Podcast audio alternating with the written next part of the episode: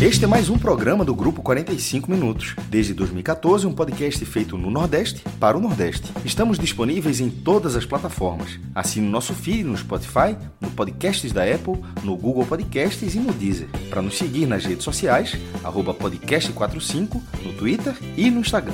E se quiser debater os assuntos do programa com a gente no WhatsApp, é só entrar no grupo do Clube 45, apoia.se barra podcast45. Muito obrigado pela escolha e pela confiança.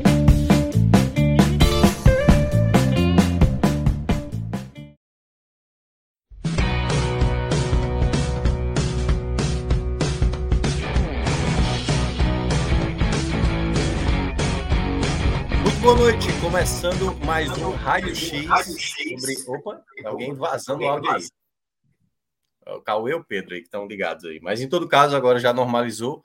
É, começando mais um Raio X aqui nesta segunda-feira, vamos falar de Série A e de Série C, rodadas encerradas. A penúltima rodada da Série C foi encerrada, 17 rodada, não, 18 rodada. Vamos ser a 19 rodada, toda acontecendo no próximo sábado para definir quem avança para o G8. Já temos seis equipes garantidas, né, já nos quadrangulares, ainda falta definir para onde cada um vai. E restam duas vagas ali para saber quem vai fechar esse G8. E também na parte de baixo, briga ali contra o rebaixamento. Duas vagas ainda estão ali para duas equipes que vão permanecer e outras duas que vão ser rebaixadas. Curiosamente, a gente vai ter nessa Série C aí, tanto na parte de cima como na parte de baixo, jogos que basicamente são quase que um mata-mata, né? Basicamente a gente vai falar sobre isso e também, obviamente, a gente vai começar aqui com a Série A para falar também do fechamento da vigésima rodada, uh, o empate contra o Goiás diante da equipe do Atlético Paranaense, que afeta, curiosamente, Bahia e Fortaleza, porque o Bahia, obviamente, tem o Goiás como um adversário para essa permanência e o Fortaleza, que tem o Atlético Paranaense também, esse adversário brigando aí na parte de cima da tabela quem sabe para brigar ainda pela Libertadores da América. Então, inicialmente, já fazendo o convite a todo mundo, estou aqui com Cauê Diniz, Cássio Zirpoli, Pedro Pereira. Quem está na direção aqui dessa live é Alan. Alan o quê, cara? É Alan. Nunca sei o sobrenome da turma. Alguém, alguém sabe o, nome do, o sobrenome de Alan? Além de Alan? Alan. Alan está aqui na, na, na gerência. Um nome basta. Roberto, Alan Roberto. Que é a grande Família Roberto. dizer que Roberto não é sobrenome, porque um amigo meu, o sobrenome dele era o nome, João Vitor, que era. O sobrenome dele era Leandro. Era um nome composto com um sobrenome de nome. João Vitor Leandro. É Inclusive, costuma acompanhar a gente aqui. É isso, para quem está acompanhando aqui no chat, quiser participar, colabore. Eu sei que muita gente aqui vai começar e fulano de tal não é grande, não sei o que, vai ficar aquela discussão, mas quem quiser trazer alguma opinião que consiga ser inserido aqui algum questionamento interessante, a gente vai debater se for o caso. Quem quiser mandar superchat vai ter preferência. E claro, para quem não foi inscrito no canal, se inscreva. Quem está observando, deixa o like. Quem está vendo gravado também tem todo o direito de deixar o seu like aí, mesmo de maneira após, sem ser no ao vivo. E quem está ouvindo também pelo, pelo formato mais tradicional que a gente fazia, que é o formato apenas áudio ali no podcast, está ouvindo em algum agregador. Se quiser dar uma pausa, para ir no YouTube, deixar o like também, a gente agradece. E muito. Essa semana aí tem muitas informações. Fala, Cássio. É, o pedido da inscrição, curiosamente, teve algum rebuliço assim nos últimos dias dos programas que a gente fica, geralmente pede o like, mas esquece da inscrição. A gente é, tinha falado semana passada que tinha chegado a 19 mil. E tinha sido Foi. bem devagarzinho, né? Meu irmão, eu fui olhar aqui, já está em 19,300. Teve alguém, alguém ficou muito feliz aí, algum time ficou muito feliz, chegou a onda de torcedores e o ritmo do jeito que via 100, 100, 100, né? Pulou 300 de uma vez, assim, nos últimos dias. Eu suspeito, eu suspeito que, que uma coisa não, está, está afetando uma. Tem várias situações que possam estar afetando a torcida do Vitória e tudo mais, mas, e aí eu vou trazer o grande responsável de fazer uma live que não é. Aliás, eu duvido que haja um local que tenha as informações que temos aqui através de Pedro Pereira e seu dashboard no Power BI para falar. Não, é porque assim, se eu sou torcedor, eu moro no, em Santa Catarina, desculpe, tem uma live que tem uma planilha que dá a qualquer rodada, qualquer situação, melhor sequência, pior sequência. É exatamente aqui. Não vejo outro local a não e ser. E o cara aqui. é Equador, o cara botar um real, ainda consegue o pedido, pô. é o autorama que todo mundo queria ter, pô. Faltando, mas todo mundo queria ter Gregory. F era o 500. Ah, eu sei qual é. é o Ferrorama 500. Inclusive, é. É, no sábado eu, eu, eu liguei para ver vocês, né? Vocês estavam sem usar o dashboard, falaram que não tinham acesso, pô. Aí da já B, tá resolvido. Aí, eu tinha acesso da A, mas da B eu não tinha. Não, e aí, é, não, é que só que tinha Fred, e como não tava, a gente não, não usou, mas é, Aí Pedro me passou, Olha então já, já tem duas, dois backups, viu, Pedro? Eu e Fred. Se é. der boost nos dois, aí tem que ter um terceiro aí é, para passar o backup. E tiver algum programa aí que vocês não estão, ela precisar, é só avisar aí também que a gente resolve na hora. Beleza. Então pronto, ó, a gente vai iniciar a, a, nossa análise aqui da Série A, uma rodada que a gente teve uh, a pontuação do Z4 elevando, não só pela vitória do Bahia, a goleada sobre a equipe do Red Bull Bragantino, mas também a vitória do Santos de virada, que acabou elevando, né? E aí vários contextos acontecendo. O Vasco que tinha vencido é, na manhã, né? Da manhã, manhã barra tarde uh, do domingo ali, tinha aproximado para dois pontos para fugir da zona. O Bahia e o Santos basicamente ganham ali e mantém essa distância. A derrota de virada para o América Mineiro, cada vez mais afundado na lanterna. O Curitiba perdendo em casa. Então, o primeiro ponto, Pedro, eu queria que a gente já falasse dessa disputa, né? O Goiás, que acabou empatando, acabou de empatar com o Atlético Paranaense. Uh, seria melhor uma derrota, no caso, para o Bahia, mas em todo caso, ainda segue essa disputa entre essas seis equipes aí da parte de baixo, ou, e aí é uma pergunta que eu vou fazer para você, claro, para Cássio e também para Cauê, se vocês acreditam que o Internacional, que está aí há oito jogos, se eu não me engano, sem vencer, está entrando nessa disputa aí, porque elenco tem, né? Mas a três pontos do, do, do, Z4 já liga um alerta bem grande na minha avaliação, apesar do que eu acredito que o, o, Inter tem uma situação aí de um elenco mais robusto, mas já caiu com o elenco também muito robusto na última vez que acabou sendo rebaixado. É, eu acho que eu acho que esse é um retrato mais de momento, assim, né? Esse Inter mais próximo da, da briga para não cair. É, eu acho que justamente pelo elenco que o Inter tem, ele em algum momento vai conseguir descolar, mas por outro lado também não dá para descartar, né? Todo mundo que em algum momento se aproxima do, do Z4 precisa ligar um alerta. E a gente já viu equipes como o Inter que a gente pensa que vai sair da liga da briga, pensa que vai sair, não sai e acaba caindo. Então, o alerta ele precisa ser ligado sempre que qualquer equipe se aproxima, né? Mas eu continuo achando que o Inter não vai fazer parte dessa briga por muito tempo. É, eu acho que ainda está ali do Goiás para baixo e a proximidade tanto do Corinthians quanto do Inter e até do Cruzeiro também. É, do Cruzeiro também, bom lembrar. É, é mais momentânea. Desses três aí, Cruzeiro, Corinthians e Inter, eu acho até que o Cruzeiro tem mais chance uhum. de, de entrar um pouco mais nessa briga e sofrer um pouquinho mais. Fala, Mas para mim o, o Costa está bem, tá bem delimitado. Concordo com que, com o que Pedro falou. É, a, a, questão do Inter, para mim, eu até acho que foi no programa de ontem, a impressão que eu tenho é que o Inter só vai melhorar quando sai da Libertadores. Ou seja, é, se, ele tirar o, é, se, se, ele tirar o Bolívar, talvez ele continue achando que a hora que, que, que voltar para o brasileiro isso, se ajeita, isso pode ser muito ruim. Assim, é... porque ele tem, ele tem, ele tem plenas condições de chegar à semifinal. Pô. Se ele chegar à semifinal, vai ser um Fluminense Olímpia, jogo duríssimo, mas pau a pau para ir para a final da Libertadores. Pô. Então, assim, é, é difícil não enxergar o Inter competindo na Libertadores é, quatro jogos duríssimos com foco total. E se isso significar para o Internacional um, uma, uma, uma, acomodação de leve, leve na, na, primeira divisão, porque a capacidade técnica existe, assim, veja só, não tem uma bolinha verde, meu amigo, na, na no histórico do Internacional. Assim, tem, tem hora que tem hora que, que faz falta, porra. E ele está flertando ali essa vitória do Bahia e, sobretudo, a vitória do Santos porque o Bahia já estava melhorando, mas o Bahia estava tecnicamente se reforçou bem. É um, não é um clube em crise, o Santos é um clube em crise, mas na hora que o Santos arrancou essa vitória para cima do Grêmio, subiu ali a posição do 17, o Inter fica na mira também, pô. E assim, isso para um momento muito difícil, porque se ele tivesse só no brasileiro, não está na Copa do Brasil, ele focaria, ele, imagino eu, focaria na competição com outro, com outro olhar. Mas nesse momento a impressão é que perde, a torcida vai e tal, mas a conversa seguida, meu amigo, como é que como é que tá esse Bolívar? Tu já comprou tua passagem, porra, tu vai para altitude mesmo, será que a gente segura o primeiro jogo? Pra, tá ligado? É uma conversa diferente. É, é, um, é um momento. A gente, todo mundo aqui que seu clube em outras competições já viveu algo do tipo onde você divide as atenções. E nesse caso do Inter, é aquela divisão da atenção inevitável, que é uma reta final de Libertadores, para um clube é, bicampeão que tenta ganhar o terceiro, é, seria igualaria o, o, rival, se tornaria o maior campeão do Brasil também, né? O recorde do Brasil é, é o tricampeonato, é o teto.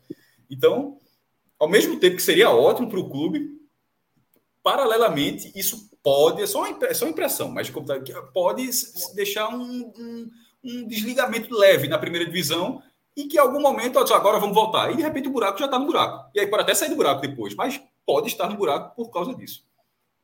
E aí, né, Cauê? Até... Só é. rapidinho. Na tá. décima segunda rodada, o Grêmio tinha 20 pontos. Hoje estamos na vigésima. Oh, o Inter, eu falei Grêmio, né? O Inter tinha 20 pontos. E hoje estamos na vigésima e o Inter tem, 20, tem 24. Conquistou 4 não, pontos. Não, não, não. É, basicamente, na migalha. E aí, Cauê, né? Que é pela essa linha até da, da projeção do G6, essa linha verde que está na tela, para quem está acompanhando aqui a imagem, mostrava que o Inter estava tranquilo. Só que Isso. agora, oito rodadas depois, quatro, quatro empates e quatro derrotas, né? O time não anda. E esse Z4, que parecia baixo, daqui a pouco a gente vai mostrar essa projeção subiu. O que parecia baixo no momento já começa a ficar equalizado com a média histórica. Você acha que é, e aí eu até já ressaltei aqui das outras vezes. A gente vai ter esse ano, né, muitas rodadas ainda serem disputadas uh, depois ali de já concluído a Copa do Brasil, é, já praticamente definido quem vai ser o finalista da Libertadores e da Sul-Americana. Você acredita que o Inter, mesmo tendo essa margem, esse elenco, como o Cássio estava dizendo, é, ainda tem um, um certo perigo? Por, e aí eu pergunto mais para você por conta de quem está atrás. Você acha que o Bahia, nesse momento, está vivendo uma curva de alta? O Santos, com essa vitória de virada, com a, né, a reintegração de Soteudo, Marcos Leonardo parece que vai ficar. O que é que você projeta dessa, dessa questão do Inter e com essas ameaças que parecem surgir logo atrás? O Inter é um time que talvez tenha mais elenco e menos desempenho. Tem de onde tirar.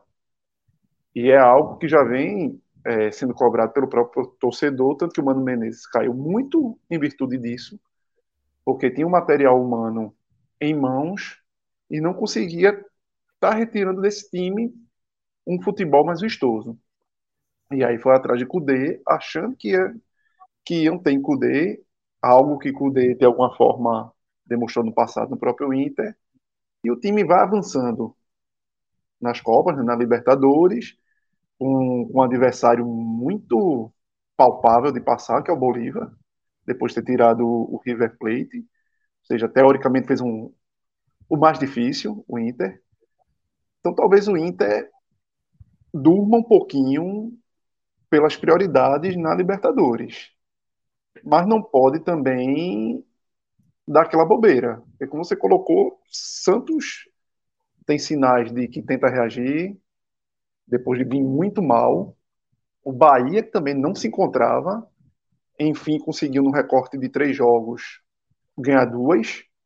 Então, para o que o Bahia conseguia até então, que era uma vitória esporádica dentro de um recorte de, de vários jogos, o Bahia, pelo menos em termos de pontuação, é outro quando vem o recorte mais curto. Então, o Inter é aquele time que tem muito de onde tirar. Eu acho que eu, dentre esses ali de trás, é o que tem um elenco mais recheado de qualidade técnica, de não só titulares, mas reservas. Era um time que talvez estivesse num cenário normal, e eu nem coloco de porque está disputando somente a questão da Libertadores, mas de, do treinador estar tá extraindo mais desse elenco, do, das potencialidades desse elenco. Era um time que era para estar tá mais na parte de cima da tabela não talvez brigando pelo título, mas ali brigando por uma das vagas da Libertadores. E tem vários jogadores bons, sobretudo ali no meio campo para frente. Mas não consegue desempenho, não consegue resultado. E uma bobeira maior, a gente já viu nos últimos anos nesse Campeonato Brasileiro que é muito traiçoeiro. Que o Grêmio, como a gente lembra aquele Grêmio de dois anos atrás, era um Grêmio que contava pontos que ainda estava a disputar. Porque achava é. que com o time que tinha ia fazer praticamente 100% daqueles pontos. E não foi o que aconteceu.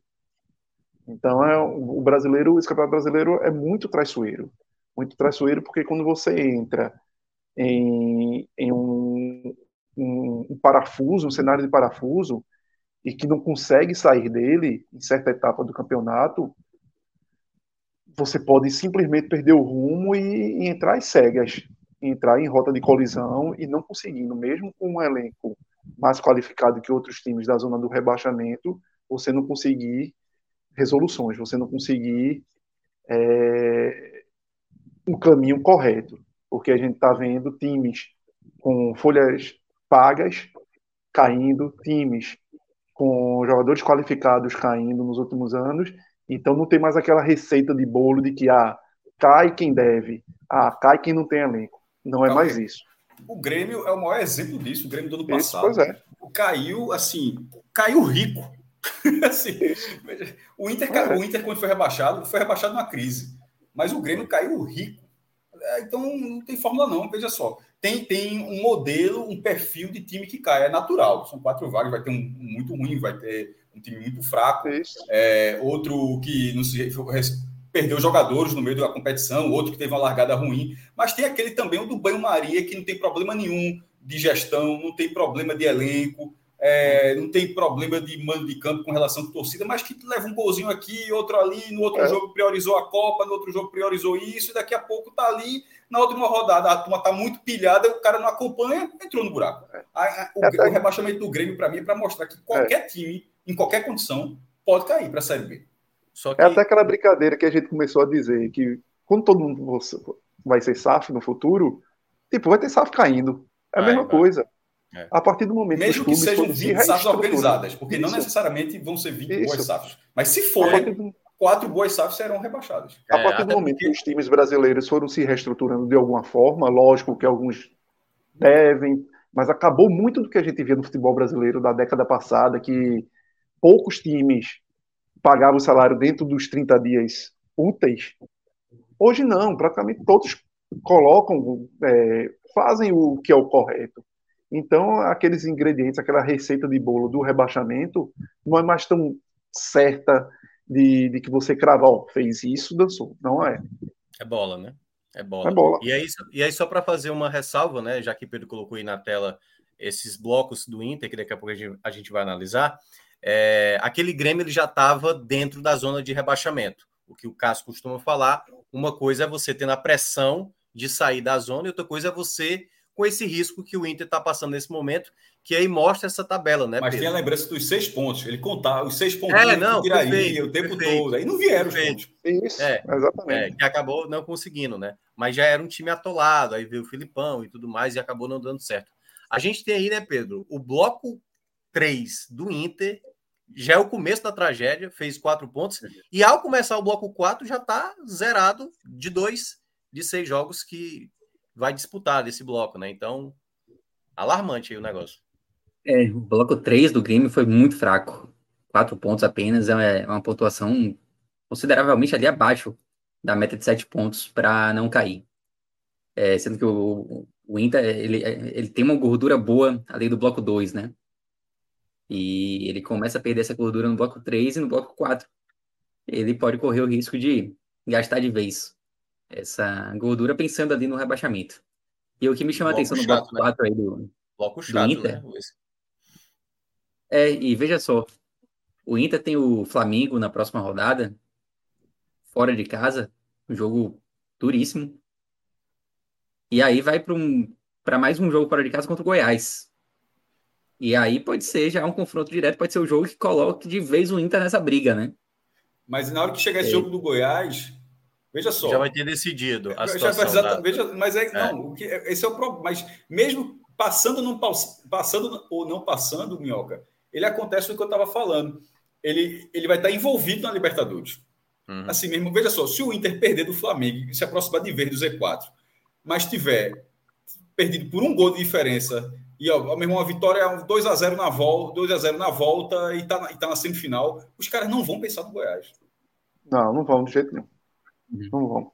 É. E, assim, e, é, esse é, Flamengo é, é, bom falar que esse, esse jogo do Flamengo no Rio é, depois, se eu não me engano, é Botafogo e Flamengo. Então, esse jogo, o Flamengo precisa ganhar essa partida. Precisa. Para para ter uma chance de, ser, de, de, tentar buscar o título brasileiro para fazer o, clássico, um confronto direto contra o Botafogo. Então, assim, é, o Flamengo está na final, não está na Libertadores, ou seja, o Flamengo vai folgar e vai completamente a vera nessa, nessa partida. Verdade. Verdade. E aí, depois, na sequência, pega o São Paulo, né? E tem o Atlético Paranaense fora, ou seja, é um bloco bem, bem duro. Fala, Pedro. Uhum. E é, e é claro que ele, ele já se aproxima do, do Z4 se, se ele perder para o Flamengo. E pode até entrar no Z4 se tudo der errado. Eu não, não, sei, não sei se tem algum confronto direto, acho que não. É, então ele pode até entrar no Z4 na próxima rodada.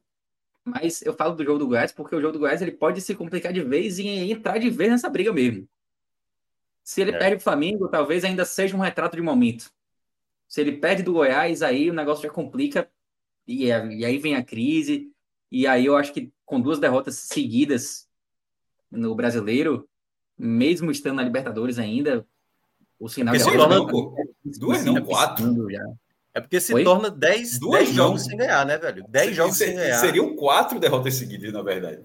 É, e com 10 e com 10 jogos sem ganhar, cara. Assim, sem somar três pontos, né? A gente tinha visto o gráfico ali que, no, que praticamente. E aí vai com o que eu tinha falado. Um time que passa, supondo, supondo que isso aconteça, um time que, que chega a 10 rodadas sem ganhar, meu irmão, o cara, o cara tá brigando, assim, no, no Campeonato Brasileiro, esse cara tá brigando na parte de baixo. Matematicamente, é. eu acho que se um eu não consigo algum deve ter aí. Será que o Dashboard tem algum time, vem coisa é. específica, que passou 10 jogos sem vencer e continuou Oráculo.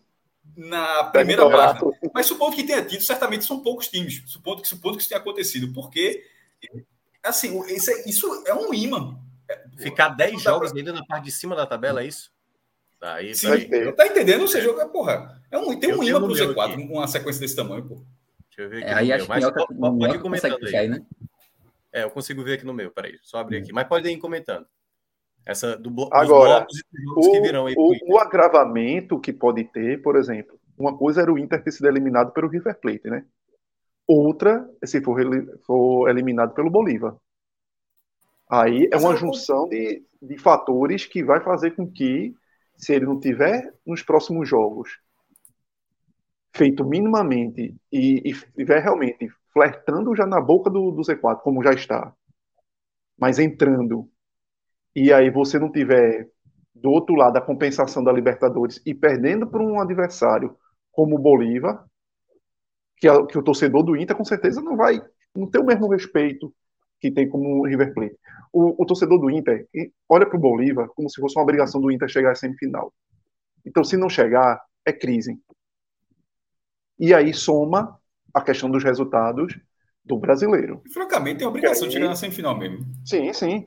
Então aí o torcedor tira aquela passada de pano que talvez esteja tendo no, no Campeonato Brasileiro de vamos deixar, a gente recupera mais à frente somando os dois, se tiver um fracasso na Libertadores, e aí somando o problema na Série A, aí realmente o Inter entra num.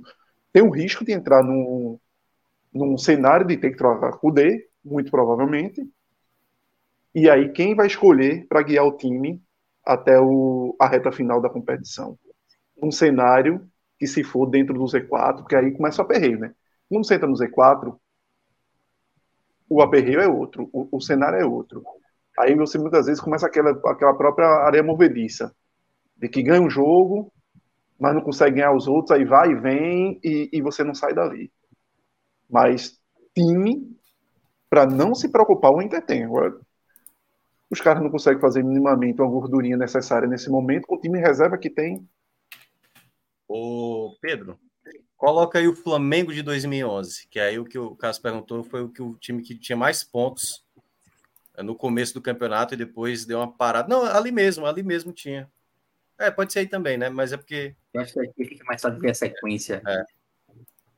Flamengo 2011. Ó, ele, ele começou muito bem, ficou. Deixa eu ver quantos jogos foram aqui do Flamengo. O Flamengo ficou 10 jogos 10 sem ganhar. 10 jogos, 10 jogos sem ganhar. E aí depois retomou, né? Mas tinha dado uma estacionada ali legal, assim, né? E, e é, naquele ano, deixa eu ver ele tava para a linha verde, né? É. Deixa eu olhar aqui a posição. O Flamengo na 14 rodada era segundo colocado. Aí depois de 10 jogos caiu para sexto. Então foi o único time assim que teve uma sequência dessa, mas tinha uma margem de pontos muito boa e depois conseguiu retomar. Depois conseguiu retomar. Mas é, não é salvou o... a pontuação era muito elevada, né? É, porque assim, o Flamengo era segundo colocado, né? Ele parou ali, ele estava saindo da briga do título, na verdade. O Inter não, o Inter estava no meio e ele está se inserindo agora numa briga de rebaixamento, que é uma pressão bem maior. Mas voltando, Pedro, aquela os blocos ali do Internacional, quando tiver realmente, se ele entrar para valer nessa briga, os confrontos diretos, com exceção desse jogo do Goiás que ele vai ter, uh, só vão ser no bloco 5, que vai pegar o Bahia, vai pegar o Santos, vai pegar o Vasco, vai pegar o Curitiba. O final do bloco 5. Ainda pega o América depois. É, o América no começo do bloco 6. É que pode ser, a depender, se ele não aproveitar, não ganhar essa margem, ele pode estar inserido nessa briga contra o rebaixamento, se por acaso continuar muito mal, né? Como a gente está citando, que eu, eu, concordo muito com você. Eu acho que se perder para o Goiás, o Inter entra para valer nessa briga aí para permanência. Até porque é, a gente está falando isso, considerando que ele perdeu do Flamengo também, meu irmão. Porra. Isso. Exato. E eu, eu concordo com o que o Cauê falou, que você perder para o Bolívia não é. Você tem um peso maior do que você perder para o River, né? Concordo bastante. A torcida encara de outra forma. Quero apenas fazer uma ressalva que não é assim um, um confronto fácil, né? Tem a questão da altitude, é, não, é, é um time ruim não é um confronto tão simples, embora, é claro, o peso da eliminação para o Bolívia seja de fato muito maior de uma eliminação para, para o River ou para outros times mais tradicionais. E aí, para a gente já comentar essa, e aí eu queria ver exatamente a média por posição, Pedro, aquele nosso quadro habitual, né, o mais tradicional da gente, para mostrar que essa pontuação subiu. Ou estou errado? Certíssimo. Vou até puxar aqui da rodada passada, só para a gente fazer comparativo, né? Na rodada passada, a gente tinha um, um grupo aqui bem destacado de times que pontuavam abaixo da média histórica, né? Esses times iam aqui do Bahia até o América Mineiro, todo mundo pontuando abaixo. E nessa rodada, com as vitórias de Bahia, Santos e Vasco, isso, esse cenário ele mudou consideravelmente. Você já tem ali o Santos é, com, com a pontuação acima da, acima da média para o 17 colocado. O Bahia continua um ponto abaixo da média do 16, mas eu acho que esse corte ali do Santos, ele já, ele já mostra que o cenário está mudando e a gente já está com uma proximidade importante em relação à média. A gente vai voltar para esse quadro, mas eu queria só, nesse momento que a gente está falando sobre esse lance de voltar à média e tal, trazer aqui a evolução da pontuação por posição. Eu pensei que você ia colocar o dos empates. Oi? o dos empates, que você gosta muito. tá, tá na média, tá, tá bem na média. É, aí a gente vê aqui ó, a evolução da pontuação do 17 colocado. Houve um momento que o 17 colocado era o pior 17 é. da história. E não faz muito tempo, era na 15 rodada. E aos poucos a pontuação ela foi se elevando e foi se aproximando ali da média, hoje já está até acima da média, né? É, então, é um cenário que vem mudando consideravelmente ali na parte de baixo. No 16 a mesma coisa. A gente já teve também momentos em que o 16 não pontuava, independentemente da equipe que estivesse ali naquela posição. Tivemos momentos em que o 16 era também o pior da história. E hoje é um 16 que já se aproxima da média, ainda um pouco abaixo, mas já bem, bem, bem próximo, assim, da média, né? Então, tem, hoje tem a gente tem um uma pontuação dentro da média. Você falou do 16, 17, mas tem o fator do 18, com o Vasco somando 7 pontos. E o, jo o jogo que o Vasco tem a menos é contra o América, é, okay. lá em BH, o que até para o Vasco pode ser bom, porque assim, veja só, é um jogo, é, um, é de, em tese, a maior possibilidade que você tem de pontuar como visitante. É, é diante do lanterna do campeonato. Então, assim, você, uhum. porque se né, tivesse um jogo adiado contra o Botafogo ou contra o Palmeiras, assim, era, pô, mas nesse caso o Vasco ele, ele tem o direito de olhar, ele não tem três pontos, mas ele, ó, a gente tem, tem a gente tá na poupança ali, tem que saber, ter que sacar esses pontos. Não é, não é tentar não é tentar conversar com o gerente e convencer a buscar um empréstimo, não. na verdade, esses pontos estão lá, o Vasco vai tentar sacar, porque é uma oportunidade muito grande. E nesse caso, se supondo que isso acontecesse, o Vasco iria para 19. Veja só, o, o Bahia teria dois pontos a mais do que o 18. Então, é, isso e, e até para o próprio Internacional, que a gente estava falando muito, já seriam cinco pontos do 14 para o 18. Veja só, se o Vasco vencer, se o Vasco uhum. vencer o América, esse, esse, jogo tem nem data ainda. Provavelmente só vai ser marcado se o América, quando o América sair da, se sair da Copa Sul-Americana. Mas pode ser um fato novo, viu? E, meu irmão, e, e torcida quando os caras têm, tem, viu? Cantou direitinho é. ontem contra o Atlético Mineiro.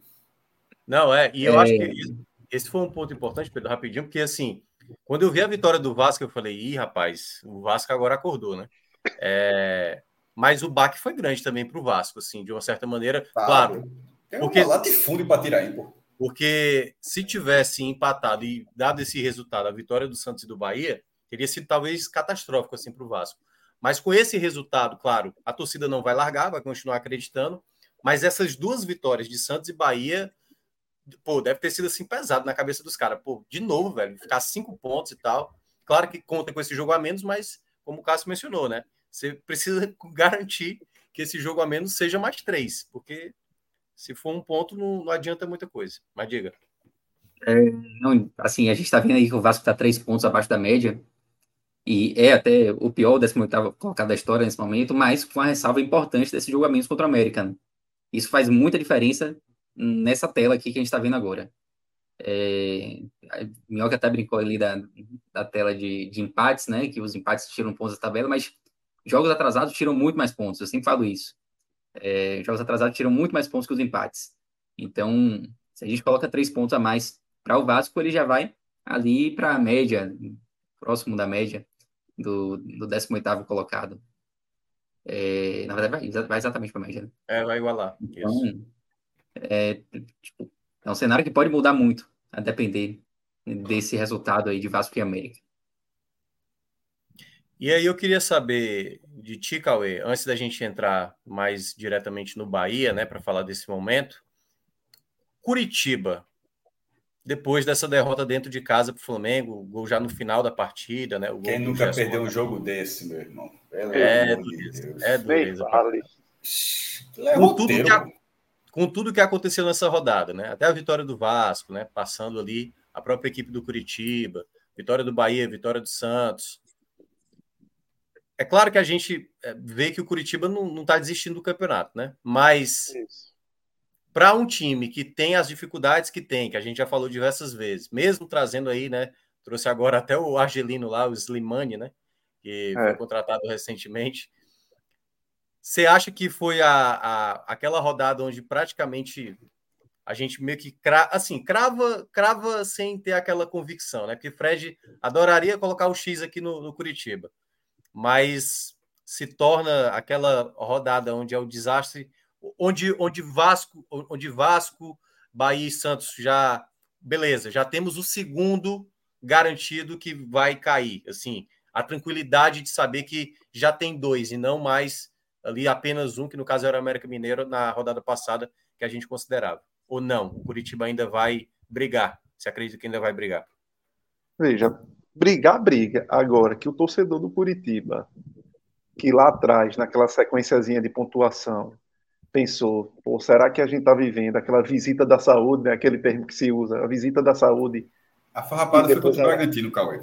Exatamente. A, a, a morte bate lá e chama o cara o cara, o, o torcedor, acho que agora deve estar balançando a cabeça e, e, achando que pode ter uma certeza nisso. Porque Farra pouco não poderia. É uma sequência aí. Que, tinha o Corinthians também, que dava para. Por ser um jogo praticamente mata-mata, o Curitiba tinha que ter tentado de alguma forma um outro resultado. Esse do Flamengo não é um resultado fora do comum mas os outros atrapalharam demais. Não ter ganho para o Red Bull, que o Bahia foi lá e ganhou, e aí é justamente esses espelhamentos que você faz. Porra, se eu não ganhei, o Bahia não ganhar, beleza, estamos zerados, porque estamos na mesma, vamos dizer, nos mesmos quadrantes. Por mais que haja uma distância ainda a percorrer grande do Curitiba para o Bahia. Mas minimamente você, naquela disputa, ó, zerei aqui, eles zeraram lá. Mas quando você zera em casa e o Bahia vai lá e faz o dele, já é prejuízo. Você já vai ter que tirar de outro. E aí não tirou com o Curitiba, não, não tirou com o Corinthians, por mais fosse fora de casa. E aí vem um jogo contra o Flamengo, deixa de ser aqueles jogos que você pô, é conta de é uma conta de luz que você não tem como pagar. Mas o meu cenário é tão complicado que eu preciso arrumar um ponto. E aí o, o roteiro do jogo foi assim, foi é. Foi, foi de demais, virada foi de demais. novo, né? De virada. Não se, não se falou muito, mas acho que o meu volante do Coritiba que perde a bola ali, ali no, no lance do gol de, de Gerson, que desatenção, pô. Assim, o cara, é, na, na, saída, o cara perde a bola e fica reclamando e tal. Dois passos depois já estava 3 a 2 para o Flamengo. É, é assim, claro, claro, que o Gerson... muito mérito do é, chute, no mérito do, chute. É, claro. mérito do chute. Sim, né? mas, mas aquela bola só estava ali a partir de um, de, assim, um, um, lance inaceitável para aquele momento do jogo, para o placar da forma, para a situação. E quedas ocorre muito nisso, né? As quedas, desses detalhes que vão minando, né? Vão tirando pontos que quando você vê, pô, onde foi que você caiu? Lógico, tem um conjunto. É, o Goiás hoje contra o Atlético Paranaense. O Goiás hoje, o, o lance, o lance é, já nos acréscimos ali uma, um lance legal, a bola subiu, chegou o atacante altão para cabecear, aí o mais baixinho apareceu na frente e cabeceou primeiro. Aí os caras até discutiram depois. Aquilo ali é, é coisa do time que, que todo mundo quer resolver. Não é um, não, você acaba não tendo nem confiança no seu companheiro, não é, não, não é tão bem treinado o time assim, tão bem organizado, porque numa dessa o cara sabe que, que alguém vai aparecer Aí o cara tirou é aquele... a chance, era gol claro do Goiás da virada. É, é, aquela, é aquele contra-ataque que o Nino Paraíba desperdiçou há dois anos, né, Pedro? É. Aquele ali é inesquecível. É inesquecível. E não custou? E não custou a queda do Bahia? Exatamente, foi exatamente é, um dos motivos, né? Porque é claro que assim, todo lembra, time... né? É, porque assim, todo time tem um jogo que vai ficar lamentando. Pô, esse jogo, esse jogo aqui. Matheus Gonçalves, né, Cássio? É, Matheus é, Gonçalves, tem... contra a vitória da Bahia. Que drible dá o corte no goleiro. Ali eu considero infelicidade, porque a bola bateu na trave, né? Assim, o cara chutou e foi um lançamento com o jogo acontecendo nada para o esporte, esporte Vitória, o esporte não fazendo nada. Aí conseguiu uma oportunidade ali aos 40 do segundo tempo, o cara apareceu, bateu, a bola foi bem devagar, tan, tan, tan, puf, na trave. E aqueles dois pontos rebaixaram o esporte. Exatamente. Porque o jogo foi 0x0. Né? Um, um é, detalhe aí sobre o Curitiba. É, o Curitiba vem dessa sequência já muito complicada de quatro jogos e você perder quatro jogos, você não, não fazer absolutamente nenhum ponto. Independentemente da força dos adversários. É algo que deixa marcas até o fim do campeonato. E o agravante aí é a sequência do Curitiba, né? Que não é uma sequência legal, porque vai para dois jogos fora de casa agora, contra Fortaleza e São Paulo. E aí depois vai para os confrontos diretos. Pega o Bahia, um jogo dentro de casa, e depois o Vasco fora. É, o Curitiba tem outro problema, que o Curitiba é um time que toma muito gol, né? Tomou três do Flamengo, tomou três do Corinthians, tomou quatro do Botafogo. O Curitiba toma praticamente dois gols todo jogo. Você entrar, você entrar no jogo sabendo que você vai tomar dois gols, é muito difícil você conseguir ganhar, né? Só não é pior é, que o América. Né? Oi? Só não é pior que o América, né? Acho que o América não é pior é... que o América. É, Mas se a gente puxar aqui, vou até puxar aqui nas, nas campanhas semelhantes, 20 jogos e colocar o Curitiba sofreu 39 gols. E a gente vê que ninguém escapou, né? Times que na vigésima rodada já haviam tomado 39 gols ou mais, nenhum escapou. Então, é algo que o Curitiba vai precisar resolver se quiser permanecer na Série A. E aí a gente passa. Eu, antes de, de entrar no Bahia. Quem foi que falou Vitória da Bahia? Tu pegou um ar da porra aqui no chat. Quando é, falou Vitória da Bahia, mas é costume. Foi, Cauê, foi eu, foi eu, foi eu. É, pô, a galera foi uma olha só. Vitória, aqui não gosta dela. Eu sei que tu gosta, mas assim, é esporte Recife. Tem outro esporte? algum outro esporte joga o Campeonato Brasileiro, e a turma chama de esporte Recife. Pô. Tudo bem que o Bahia não está no nome do Vitória, né? Não é, o Recife também está no nome do esporte, então dá para. Não é. Mas é esporte. É, se chamasse Recife, por exemplo, aí talvez Náutico. Mas, por exemplo, mas isso acontece ah, em Minas Gerais, o pessoal só chama Atlético. É, mas estou fora, é. de, fora de Minas é Atlético Mineiro. Hum. Mas eu entendo que a diferença é porque tá, do Mineiro também está no nome do Vitória está no nome. Mas enfim, é, é o Vitória. O Cássio, antes da gente entrar no Bahia, o Pedro mencionou que tem essa questão do Cruzeiro, né? A gente até sábado, né, foi o, aquele gol do empate, né, do Corinthians no último lance. E o Cruzeiro, que apesar de ter ali uma ainda uma certa folga, a gente sempre acha que o Cruzeiro vai entrar nessa disputa por conta do desempenho, né? Abaixo já são quantos jogos sem ganhar? Quatro com dois, seis, né? Seis jogos ah, sem ganhar, legal. muitos empates. Dá para dizer que é chatinho ou ainda não? É chato. A, ainda não, tá. Não, não, não, não, não. Você entendeu? Eu quero saber se já dá para dizer que é chatinho. Chatinho. Chatinho é, outra, chatinho é outra categoria. Ah, chatinho é, pequenininho, né? Chatinho. É chatinho. Seis jogos sem ganhar. Chatinho. Aliás, se a gente pega, peraí, é...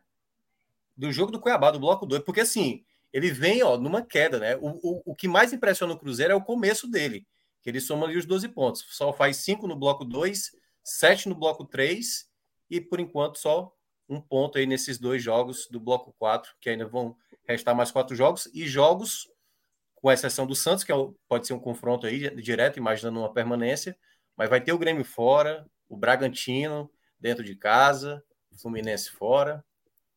Entra, tá, tá nessa disputa ainda, você ainda considera ele vivo nessa olhando para quem está perseguindo assim, tá mirando também o Cruzeiro? É, é você. Vai para quem? Foi para quem? Era para ah, tá. Eu fiquei imaginando que o Pedro, Pedro tava, É porque eu, eu, vou deixar o Bahia para o Pedro comentar né, ah, né, inicialmente. É. Veja só, do, do Cruzeiro é, é natural num, num, ano de volta, num ano de reconstrução, o Cruzeiro, o Cruzeiro não está reconstruído. O Cruzeiro não está. Aliás, nem o Botafogo está, tá? O Botafogo simplesmente está dando tudo certo no brasileiro, porque o Botafogo também não estava dando certo, não. O Botafogo estava em quinto lugar no Carioca. É, o primeiro, a, a, liderança, um abraço para o amigo Passinho, campeão, pode comprar faixa. O, o, o, de verdade, veja, larguei já. Beleza, não, vou, mentir, vou mentir, sequei, mas já larguei há muito tempo mesmo. A carga negativa já está em outro canto já. Porque ali, meu amigo, já, já, esse, esse três já foi, é tricampeão. O a liderança do Botafogo não significa que o clube está todo organizado, não. O clube tava, fez um carioca péssimo, é, mas deu tudo certo no brasileiro de forma surpreendente. No caso do Cruzeiro, onde não aconteceu, não aconteceu essa, essa mudança completa dessa forma, é, e tipo, teve, teve sucesso na Série B, mas já viu o Mineiro, já, já teve o primeiro choque de realidade, o brasileiro está sendo duro, até porque a SAF do Cruzeiro, a impressão que dá é que menos investe, né? Assim, se, é o. Está bem pés no chão, né? O fenômeno, é, o fenômeno, o fenômeno é amarrado, amarrado. O tipo, o, o, botou 100 milhões, amarrado Cruzeiro, botou 100 milhões no Bahia. Aqui, o Cruzeiro não chegou perto disso assim. Ah, traz um por 12, traz um por 15, traz um por 13. Não, não passou, o Cruzeiro não passou por esse processo.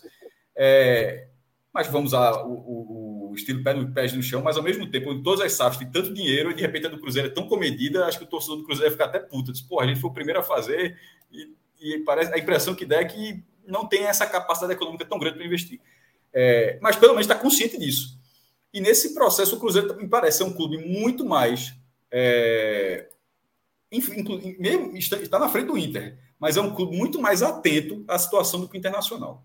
O Cruzeiro já está jogando essa a competição que o Internacional acha que não está jogando nesse momento. O Internacional pode sair, mas o Cruzeiro, que está na frente do Inter, tendo, tendo um ponto a mais, mas está duas colocações na frente, o Cruzeiro já algumas rodadas está sentindo esse.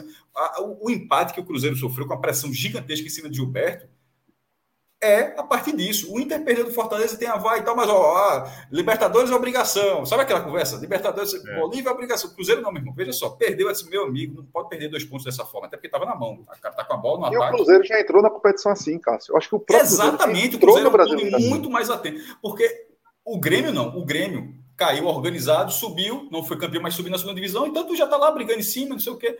É, o Bahia passou por um processo de reformulação e o Vasco é uma loucura. Mas, de qualquer forma, uma SAF com muito dinheiro também, mas não, não, se acertou ainda. O Cruzeiro, que foi o primeiro de todo esse processo dos principais clubes do Brasil, na hora que ele vai, vendo de fora, a gente está vendo, vendo aqui, vendo de fora, na hora que ele vai para esse, esse campeonato, para o Campeonato Brasileiro de 2023, pelo tamanho que tem, Pô, tem dois títulos brasileiros, tem, não tem nem 10 anos. É óbvio que o torcedor do Cruzeiro, pá, se larga aqui, se larga ali, se soma ponta aqui, o cara se enxerga lá, lá no topo. Mas na hora que as coisas não acontecem, e tendo o rebaixamento tão recente, A, a, o cara sabe o que é que acontece uma largada dessa. Já passou por esse processo. Não é um clube que não pode dizer, é clube grande não cai, não tem mais aquela conversa mole, não. Já, já caiu recentemente, então sabe como, sabe como é o processo e está todos os jogos em relação à torcida de cobrança, eu acho, e, e sobretudo um time mais arrumado, tá? Não é um time muito propositivo, não. É, joga, inclusive, muito bem fora de casa.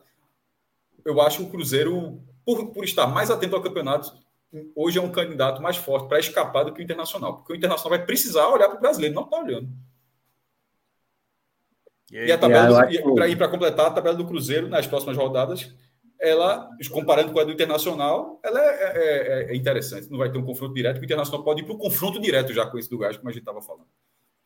É, eu acho que a questão do, do, elenco pesa mais do que, do que o fato de você estar atento, assim, sabe? Eu acho que o Cruzeiro Também. corre mais risco por Também conta do, do elenco ser mais fraco, embora essa atenção à zona de rebaixamento, esse tempo. Mas isso eu estou falando de hoje, tá? Maior, Sim. Veja só, porque o, o elenco não está o elenco tá em discussão, não. O Internacional é muito mais time, assim, mas muito mais time do que o Cruzeiro. Isso é, uhum. isso é, é, é, fato indiscutível. Mas nesse momento aqui, 28 de agosto, nesse momento, sobretudo nas próximas rodadas, o Cruzeiro é um time mais preparado para brigar, porque ele sabe que está brigando. O Internacional, eu repito, na, na, minha opinião, pelo menos, o Internacional parece não saber que está disputando não, o que é, ele está disputando. Ele ele hum. acha que tá tudo, enfim, tá tranquilo, dá para levar. Hum. Mas, mas Pedro tem isso, né? Que é o jogo do Grêmio é um jogo muito difícil e eu acho que o jogo onde o Cruzeiro, imaginando, e é claro, a gente está analisando pela lógica do Cruzeiro, para ter a segurança é o jogo do Bragantino e principalmente o jogo do Santos. Porque hoje a diferença para o Santos está a quatro pontos, não é isso? Né, quatro pontos? Está é. 25, 25, 21, né? 25, 21. A depender do contexto, é 25 21. Se o Santos vencer e o Bahia também fosse aproveitando, a diferença pode ficar de um ponto. Ou até esse confronto gerar possivelmente um X, a depender do que o Santos também faz. Então é, é uma, um, um momento também para o Cruzeiro delicado. Um jogo bem complicado. O Grêmio jogando em casa é muito bom. Jog, jogando fora, eu acho que é um time muito mal, assim, perdeu muitos pontos, incluindo para o próprio Santos. Mas eu vejo essa tabela do Cruzeiro assim, é eu acho que talvez não vai entrar, mas gera.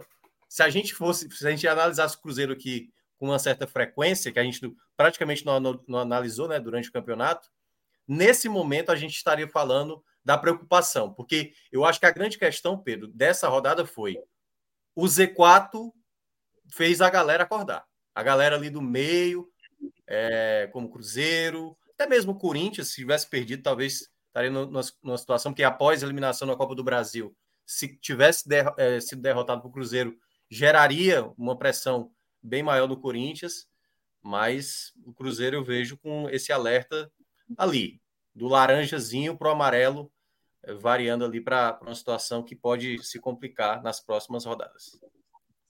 É, o Z4, até algumas rodadas atrás, e não só o Z4, mas também os times que estavam ali logo acima do Z4, estavam deixando o resto do campeonato muito, muito confortável em relação ao rebaixamento, né? Você tinha as outras brigas ali, havia um momento que você tinha um gap enorme ali da briga do, do Z4 para os demais, os demais times da parte de cima. É, e isso, deixa, isso deixava um conforto importante para equipes como o Cruzeiro, por exemplo, para equipes como o Inter. Ninguém estava se preocupando né, em cair. E esse cenário que a gente já falou aqui, dos times de baixo começando a pontuar, você vê já o Bahia em um outro momento, em outra. Até a relação com a torcida já melhora, né?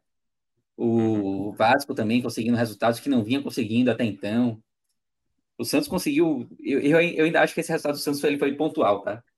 Eu, eu, eu não vi assim uma, uma, uma grande mudança do Santos e o jogo foi muito duro. Mas você não acha que a é. volta de alguns jogadores importantes aí pode indicar um Santos não tão fraco como a gente imaginava, né? Porque Soteudo é integrado.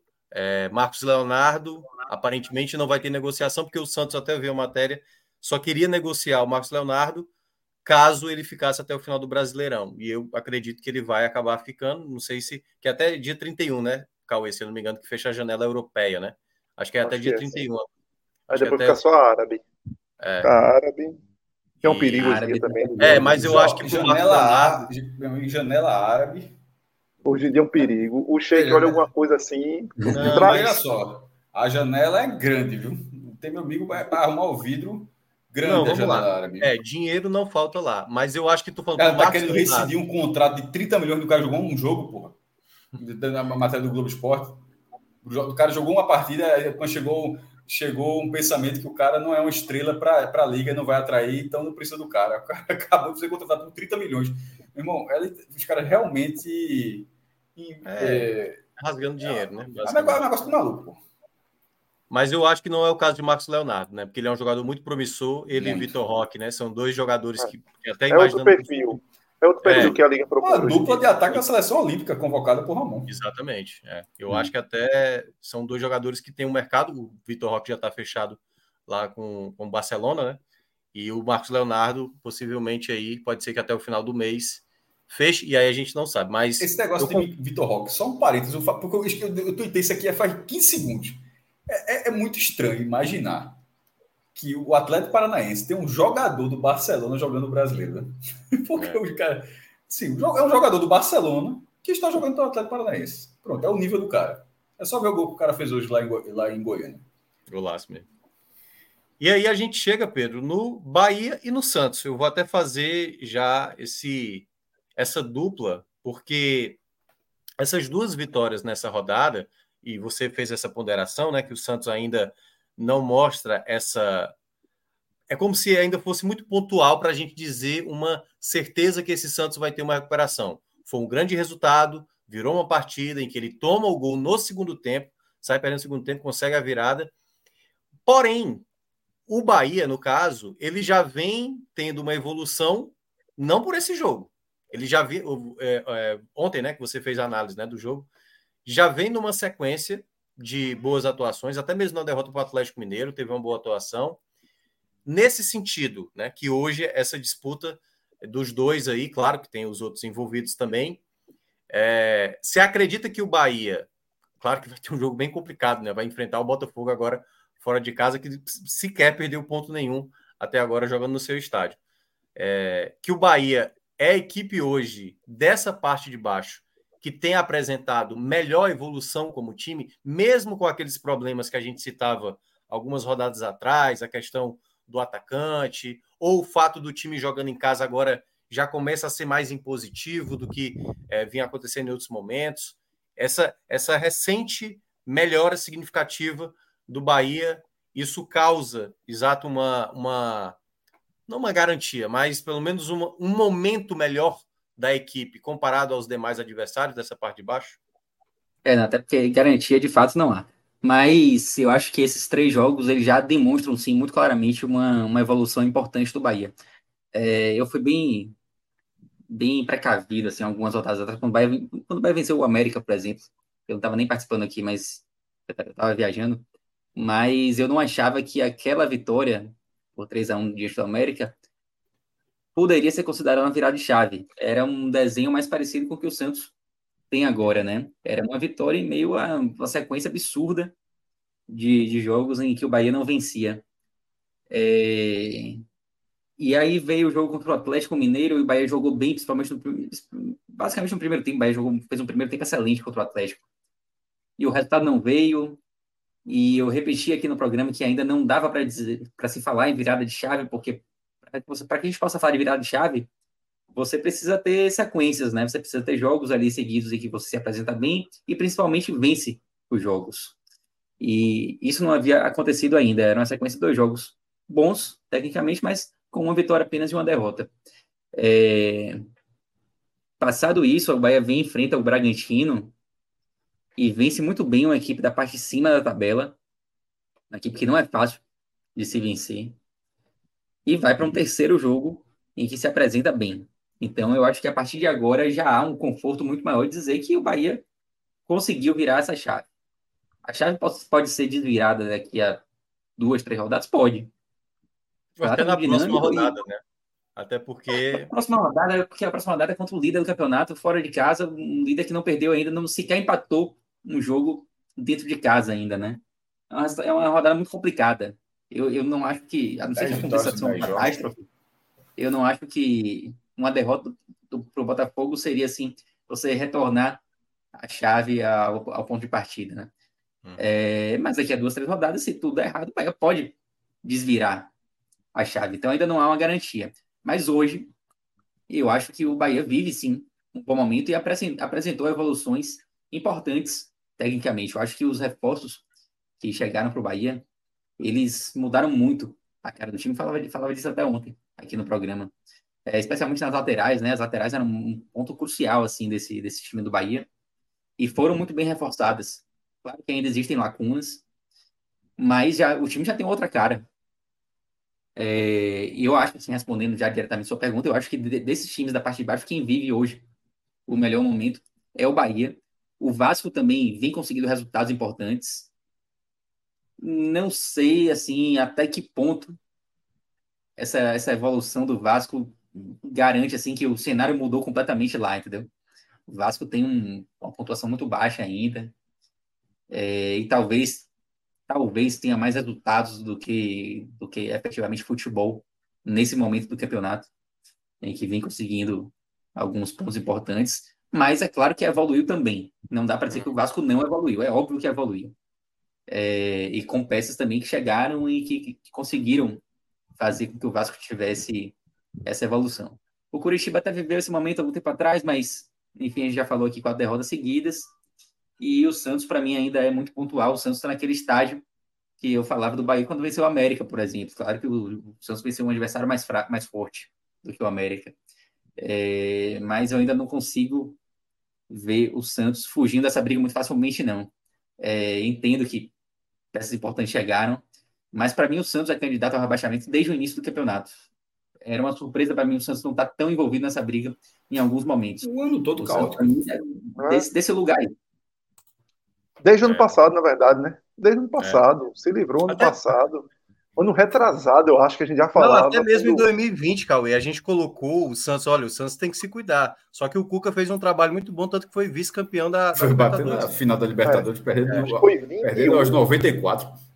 E eles contrataram aquele treinador que foi do Corinthians e, e também não se dava muito. Carilli, que era um né? treinador, Carilli, que era um treinador completamente diferente da filosofia do próprio Santos.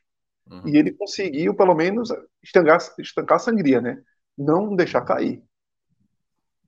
O e Santos aí, vem devendo. Vem devendo essa queda.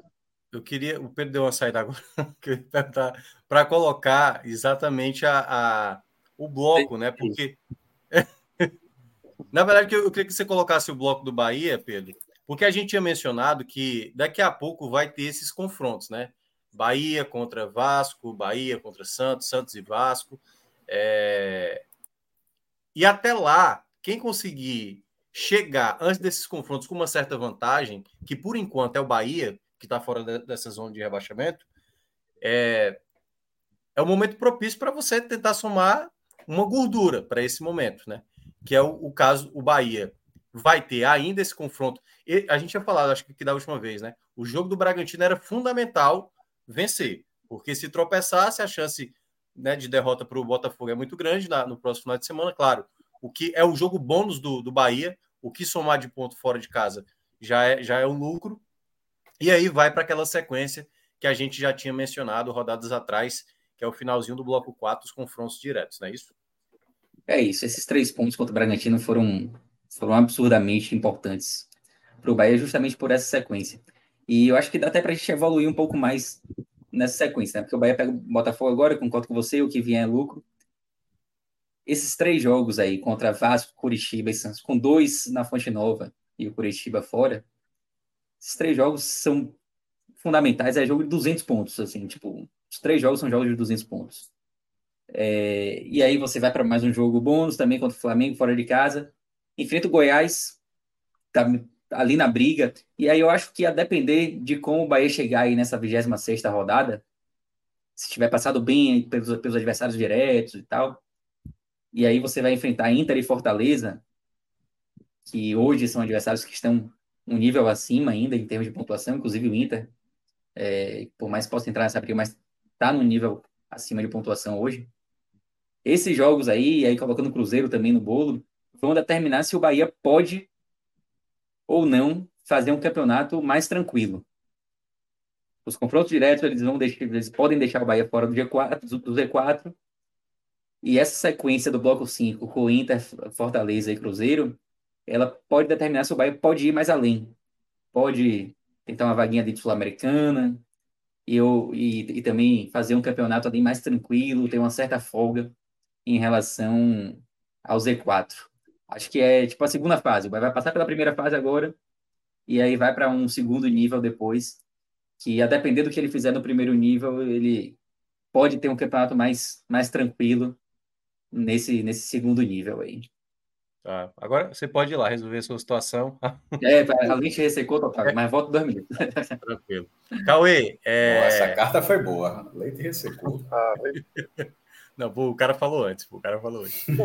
mas, Cauê, esse bloco do Bahia, de fato, né? É, essa vitória sobre o Bragantino, assim, fundamental, e, e não só por conta da vitória em si, mas da maneira como foi, né? É uma, é uma, é uma resposta que, quando teve a vitória sobre o América, ah, pô, o América tá muito mal e tudo mais, consegue fazer um bom jogo contra o Atlético Mineiro, acaba sendo derrotado, e aí vem esse resultado agora para uma sequência, né? Assim, por mais que vai ter esse jogo contra o Botafogo, mas agora para confrontos diretos que são determinantes para aquilo que o Bahia quer de tranquilidade ou de aperreio, caso se complique né, no campeonato. Né? Esse final desse bloco 4 aí é, é importantíssimo para o Bahia tentar se desgarrar o máximo desse Z4, né? Isso. E aí a, a própria estabilidade do, do Bahia de ser um time mais linear, né? De ser um time não daqueles que o Bahia consegue às vezes fazer 15, 20 bons minutos nos jogos e depois sofre apagões que resultam nas derrotas. E lógico que o Bahia provavelmente não vai conseguir repetir uma atuação tão convincente como fez com o Red Bull, numa sequência de vários jogos desse nível. Seria muito otimismo para o time que, que a gente vê de Paiva em todo ano, do nada, como se fosse quase que um estalo, você conseguir tornar esse Bahia um time vistoso de se ver, um time convincente, um time que você vai, vai não só confiar que não vai brigar lá atrás, como o Pedro já estava falando aí, pô, talvez naquela virada daquele outro bloco já pode pensar num, numa, numa Sul-Americana. Eu não consigo ainda enxergar esse Bahia de sequência, esse Bahia sólido, esse Bahia que dê não somente respostas em recortes de jogos, e agora, lógico, um jogo muito bom, de 90 minutos no, contra o Red Bull, eu ainda não consigo ver. E, então, como eu já queimei muita língua achando que o, o Bahia ia ter essa sequência, e sempre você ficava nesse não ia, de melhoras, de, de espasmos de, me, de melhoras, então eu prefiro aguardar um pouco, mas o momento é esse. O momento é esse e é como se o Bahia tivesse se preparado bem para chegar nesse momento. Essa vitória com o Red Bull, como você falou, foi assim, foi perfeita. Se tinha um momento que o Bahia precisava ganhar moral com duas vitórias em, em três jogos ali, nesse recorde, com um futebol convincente, que faz com que você tenha uma confiança a mais, uma esperança a mais que esse futebol minimamente se repita com qualidade em um período de tempo maior dos jogos, esse momento é agora. E esse momento é fazer pontos, fazer pontos para respirar. Porque se a turma ali que está brigando pelo Z4, sobretudo pela aquela se livrar daquela última vaga, ou penúltima vaga que está sobrando ali. Já parece que o América Mineiro e o, e o próprio Curitiba estão se desenhando muito bem ali dentro daquele Z4. Então, o Bahia precisa aproveitar a brecha, aproveitar essa, esse recorte de tabela talvez mais favorável para fazer os pontos necessários e não ter que arrumar contas de, contas de luz mais caras para pagar lá na frente. Então, é fundamental agora, não só pelo bom momento, de consolidar o bom momento, como de aproveitar o recorte bom de tabela. O, o Bahia vai ter outro recorte bom, pelo menos em relação a mando. Lá no bloco 6 vão ser 3 em 4. Três jogos na Fonte Nova em 4. Só que os três jogos em casa são difíceis. Assim, Fluminense, Cuiabá, que vem sendo um time que trabalhou, sobretudo fora de casa nessa, nessa edição, e o Atlético Paranaense. Esse agora, eu estou dizendo isso para dizer que tem 3 e 4, talvez seja o grande recorte assim, de jogos de jogos em Salvador. Mas esse agora, que é, que vai ser dois em casa e um fora, estou excluindo o Botafogo, ele é o de maior potencial de pontos que o Bahia pode ter a médio prazo. Assim, a, assim quando, você, quando, quando o Caio fala em relação à preparação do time, era o Bahia teve um, fez uma grande apresentação contra o Bragantino, que é muito focada também na efetividade. O Bahia acertou cinco chutes na barra, quatro entradas. Assim. Foram as 12 chutes, mas só cinco foram na barra. Assim, a efetividade da, da, do, das finalizações na, na, na, área do gol foi, é, foi, enorme. Mas assim, era bom que esse time tivesse tido mais apresentações, embora tenha um recorte recente bom nas, nas últimas rodadas, de estar até, seria até G10 nas, nas últimas rodadas, é, nas últimas cinco rodadas, eu acho, mas que tivesse apresentações como essa, que ela foi tipo, ela foi uma, apresentação, eu assisti ao jogo, a apresentação que, que animou o torcedor do Bahia para o retorno pela frente, até que o jogo que abriu, que abriu o segundo turno. Mas ela não é uma partida recorrente do Bahia. E era bom que isso tivesse um pouquinho mais sólido, acho que a solidez vem disso, da confiança que tem um desempenho como esse, porque esses três jogos que o Bahia vai fazer depois do Botafogo, assim, enxergar sete pontos é, é, é quase o mínimo que o Bahia precisa fazer para descolar um pouco dessa briga na zona de rebaixamento. O que eu estou falando em relação ao desempenho pode ser utilizado contra o Botafogo. O Botafogo tem 10 vitórias em 10 jogos. Projetar, projetar pontuação contra esse Botafogo, o Bahia já fez grandes jogos, eliminou o Botafogo da Sul-Americana, mas contra esse Botafogo, está meio fora de órbita. Pode conseguir, mas está meio fora, mas assim, mas o desempenho não. Você pode até, porque o Botafogo tem muito rápido e muito contundente, mas o Bahia mostrar uma apresentação que dê sequência ao jogo do Bragantino pode ser muito importante, mesmo que eventualmente não pontue, isso pontua ótimo, seria o primeiro time a, pontuar contra o, contra o Botafogo lá no Rio, nessa edição do Brasileiro.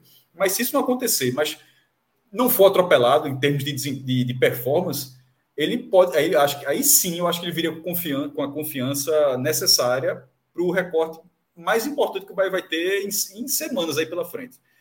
Então, assim, juntando, o Botafogo não, é, pode até ser um descarte, mas ele vai ser contabilizado. Então, das quatro próximas rodadas, eu acho que o Bahia deveria fazer pelo menos sete pontos. Assim, é, é tentar é. fazer o jogo da fonte e buscar esse, esse jogo fora. Que é o grande porém, antes do Pedro até mostrar essa tabela aí dos últimos, das últimas cinco rodadas. Ele tá até mostrando para quem está vendo, né? é só, é, seria o oitavo lugar, né? Mas só um detalhe, né? É, dessa, dessa, dessa questão que o, o Bahia tá, tá passando, que, que agora me fugiu agora qual era a linha que o Cássio, Cássio falou, só esse detalhe me, me fez fugir Não, totalmente. A, a, minha, a minha linha ou a tua linha? A, a, a minha linha é, eu, era... eu tava com uma coisa quando tu ah, fez desculpa, a... a, minha, a minha linha era o seguinte, o Botafogo é, o Botafogo é um jogo de performance, uhum. assim, esse ponto alto, mas é um jogo para tentar dar um prosseguimento à performance que conseguiu aí, é, num, num, nível maior, né? é que começou, mas mostrando um nível maior que teve contra o Bragantino, tentar apresentar isso contra o Botafogo, para chegar com esse nível, para não, não, ser um jogo esporádico do Bragantino, e sim uma sequência de desempenho, independentemente de pontuar no Rio, mas que tenha pelo menos uma sequência de desempenho para esses três jogos seguintes. É.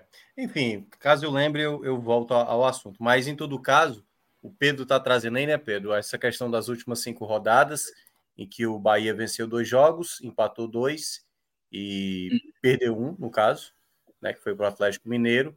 Curiosamente, olha que como as estatísticas às vezes elas dão uma leve enganada, né? Porque o Bahia marcou sete gols desses cinco jogos em dois jogos. em três, em três não balançou as redes, que a gente até já criticou muito essa questão do setor ofensivo. E só tomou dois gols, mas também em alguns jogos, como o jogo do São Paulo, saiu sem ter, ter tomado gol, mas sabe-se lá como, né? Assim, foi um jogo bem desastroso é, da, da equipe. Mas assim, mas... Era, era, algo que, que faltava ao Bahia, tá? Tipo, o Bahia às vezes é o jogo até sem sofrer muito, mas aí quando o adversário ia fazer gol. Aí é, era o jogo do Atlético Mineiro, né? O jogo do Atlético Mineiro, o Bahia fez uma boa partida, acabou saindo derrotado. Não era jogo para perder, por exemplo. Diferentemente do jogo de São Paulo, que fez um jogo possivelmente para perder e acabou pontuando. É, mas nesse momento aí, né, Pedro, tá mostrando aí as equipes que estão brigando diretamente com o Bahia, que o Bahia vive o melhor momento do que essas equipes que estão lutando diretamente, né? É, a gente tem o Vasco ali um ponto atrás, né? É, em 12 segundo, aí vem o Santos e o Curitiba em 15 quinto, 16 sexto. E lá embaixo, nas duas últimas posições, Inter e América. O América parece que está completamente estagnado é, é difícil pensar já numa reação do América. E o Inter é aquele time que nós comentamos aqui agora há pouco, né? É, Por mais que tenha aqui... nunca, pode ser que. O América já tá naquela, velho. Time que dá com a cara de que vai cair, pô. Tudo acontece, o cara, Não, a bola acho... sobra, o centroavante fica de frente, pô, sem goleiro, tá sem nada. Virada, Fez Aí, o gol aquele... no Maracanã. Pois é, fez o gol primeiro. Gol sem goleiro. No segundo tempo. Você abriu o placar no segundo tempo no Maracanã contra o Fluminense. E depois tomou três. Assim, é uma defesa muito fraca do América Mineiro. Muita cara de queda já. É, impressionante. Comportamento. Só que aí tem outro detalhe, Pedro, que você estava citando, né? O Goiás, que está logo acima, é o melhor recorte do Goiás, né? Que não atua, ah, só tá atrás. Tinha esquecido o Goiás, né? Uhum. Porque são três vitórias, são três vitórias e dois empates uhum. do Goiás nesse, nesse período. O time é, também tem um, né, só tomou dois gols nesse período e fez cinco. Não, não tem um ataque também tão forte assim, mas é uma equipe que, que nesse momento, apesar, assim, o, o grande problema para o Goiás, né? Se ele tivesse vencido hoje, ele ainda estaria com um, um bom momento. Mas o fato de ter empatado e esses dois resultados que a gente falou, né? Do quanto o Z4 ameaçou todo mundo, esse empate em casa acaba sendo ruim para o Goiás, que parecia estar tranquilo e agora volta o desespero, né? E vai ter o confronto contra o Corinthians fora de casa, Inter dentro de casa, Palmeiras fora, Flamengo. É um bloco 4 complicado. É, tem uma sequência ali que tem Palmeiras, Flamengo e Botafogo, né? É, e começa com o Botafogo. E aí ele pode, pode ir para esse confronto do Bahia na 26 completamente baleado, né? É. Curiosamente, né, a gente sempre falava de Santos, Vasco e Bahia, mas o Goiás é o que tem a tabela mais distribuída, né, quando tá confrontos diretos, né? Ele vai ter ali o duelo contra o Bahia no bloco 5, no finalzinho tem o Vasco, aí depois tem ali na metade do bloco 6 o Santos. Não é ali tão próximo como Santos e Vasco, tem o né, Curitiba né? também, Tem o Curitiba é. antes do Santos. Ah, é verdade, tem o Curitiba, verdade. Não tinha, não tinha reparado isso. Mas, em todo caso, o Goiás está bem, bem nessa briga também, né? Que a gente não tirou o Goiás desse campeonato. É, não só pela matemática, mas, mas, pelo elenco também, né? Principalmente. Difícil imaginar que o Goiás fuja dessa briga. Mas é um time que tira ponto, pô. É, ganhou, ganhou, empatou com o Grêmio, né? Ganhou do Cruzeiro. A vitória sobre o Fortaleza talvez né? tenha sido a, a mais e foi um, uma vitória meio estranha também, né? Porque foi um gol contra é, e depois só se defendeu. Claro que quase é, teve chance de fazer dois, três, se tivesse aproveitado os contra-ataques. Mas o Goiás é isso, né? O Goiás é aquela equipe que ganhou do Botafogo, por exemplo. ganhou do líder. No final, abriu um, um parênteses aqui, comentava com o Cássio. O Cássio, o Cássio comentou no grupo, né? Essa questão aí do Goiás passando no Sport TV e tal. Temos tá levantamento. Temos é. Temos um levantamento. Veja só, é antes, de, antes, do levantamento, é preciso apresentar o que é o Goiás. A, a teoria, né? A teoria. Uma teoria, uma teoria, aqui, pelo menos aqui no podcast, que o Goiás, caso o jogo não seja um jogo de exibição é, mass, massiva, tipo Sport TV, sobretudo Rede Globo, aquele jogozinho do Premier, 11 da manhã, 21 é do sábado, esse joguinho assim, é três pontos para o Goiás, assim, de rodo.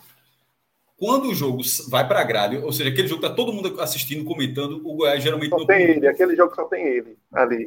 Vejamos agora o levantamento para ver que a tese, a teoria, é, é, que sempre foi uma impressão, Cauê. Veja pois os é. dados de Pedro. Por favor. 2023 apenas, tá? Certo. Cinco jogos passaram no Sport TV. É... E o Goiás não ganhou nenhum.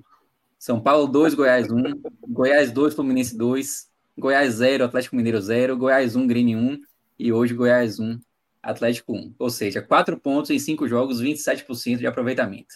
Como esse Fora time está... Ah, Teoria realidade. Continue.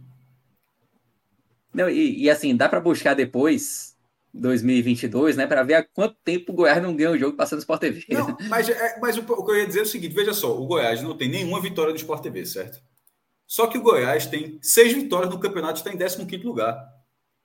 Essas vitórias, é, é, é, até a teoria justamente isso, essas vitórias estão ali guardadinhas mesmo. Aquele joguinho que tu estava fazendo outra coisa, o Goiás estava lá arrumando três. Com líder, e como tu disseste, cara, com líder, ganhou do líder, mas não foi do Sport TV. É, 19. Ganhou, exatamente, ganhou do Botafogo, velho. Foi, foi, foi no, no Premier. 19 pontos em 15 jogos fora do Sport TV. Agora sim, só, só uma ressalva aqui, né? Sempre foi assim. Sempre foi assim o Goiás. Ei, tem uma, más notícias, más notícias. Presta atenção. Temos torcedor do Goiás no chat? Não, não, não é isso não. Presta, próxima rodada. certo? Próxima rodada. Corinthians e Goiás, Sport TV, certo? Aí deu ruim para o Goiás. Porém, Deu ruim. 22 segunda rodada. O Goiás recebe o Inter 4 da tarde, só Premier. Pelo amor de Deus. Ninguém nem vai saber desse jogo aqui. Pelo amor de. Deus. Nem o Depois- Inter. Alex, Alex, a gente vai saber quando é o jogo quando o Alex Cobar aparecer com o cavalinho, porra. Cássio, depois vai ter Palmeiras e Goiás, sexta-feira. Às É nove e meia da noite. É, exatamente, é muito clássico, é muito clássico A isso. sexta é sacanagem, pô. E, e Sexta-feira. caso apareça algum torcedor do Goiás, fique puto com essa fala, vê o recorte, a imprensa do Goiás, fica, ah, aquele negócio todo.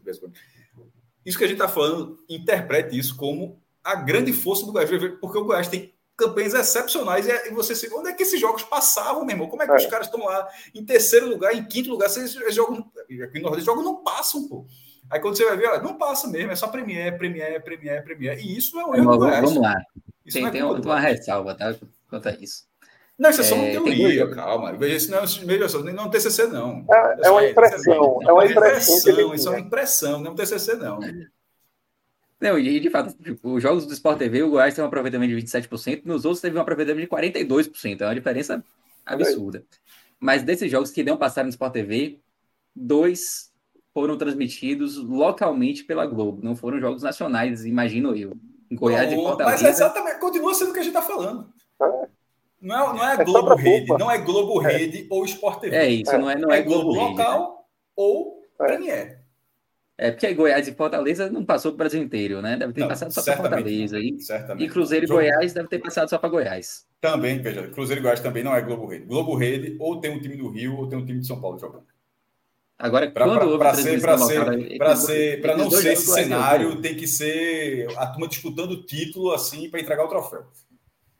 É. E esses dois jogos o Goiás ganhou. Claro. É gigante, meu irmão. Esse, veja só, esse do Internacional, se se não ganhar de 4 da tarde, é, é- vai, vai acontecer alguma coisa lá. Veja, nem o Inter vai, no meio da- de uma Libertadores, nem o Inter vai. Vai o reservando, o bicho. Ó, e aí, para fechar, que é a última data que tem, pelo menos que a CBF divulgou, a 24 rodada, Goiás e Flamengo também no Premier, às 7 horas da noite. Vai ser uma quarta-feira, no dia 20 de setembro, né? Então. Aí, é mais chato, porque o Flamengo mesmo um no jogo, Premier, tá todo mundo TV. vendo, né? é, um jogo no Sport TV, três no Premier. De olho nesse Goiás aí, que é sempre perigoso. Tá ali, já tá fora do Z4. Tava lá, veja só. Tem gente que não sabe como é que o Goiás estava no Z4. Tá? O, Goiás não tá, o Goiás não tá esse tempo todo fora do Z4, não. Ele saiu recentemente. Foi. Veja, ele já estava a cinco jogos. Pronto. A quantos jogos, tu sabe a quantos jogos o Goiás não perde, Minhoca? Tem aí na tela, pô. Um, dois, três, quatro, Então, cinco, você- seis, ah, não, não, seis, não, ainda seis bem que ele tirou, ainda bem que ele tirou. Você, mas Seis você, jogos, você sabia? seis jogos, Hã? seis jogos. Pronto, você não Seis sabia. Mas, pronto, é, é exatamente Eu, eu, isso que eu- você não, falou. eu achava que era cinco. Eu sabia, eu sabia que Era era um tempo. foi sexto. Mas- Mas essa, essa é a questão. Veja só.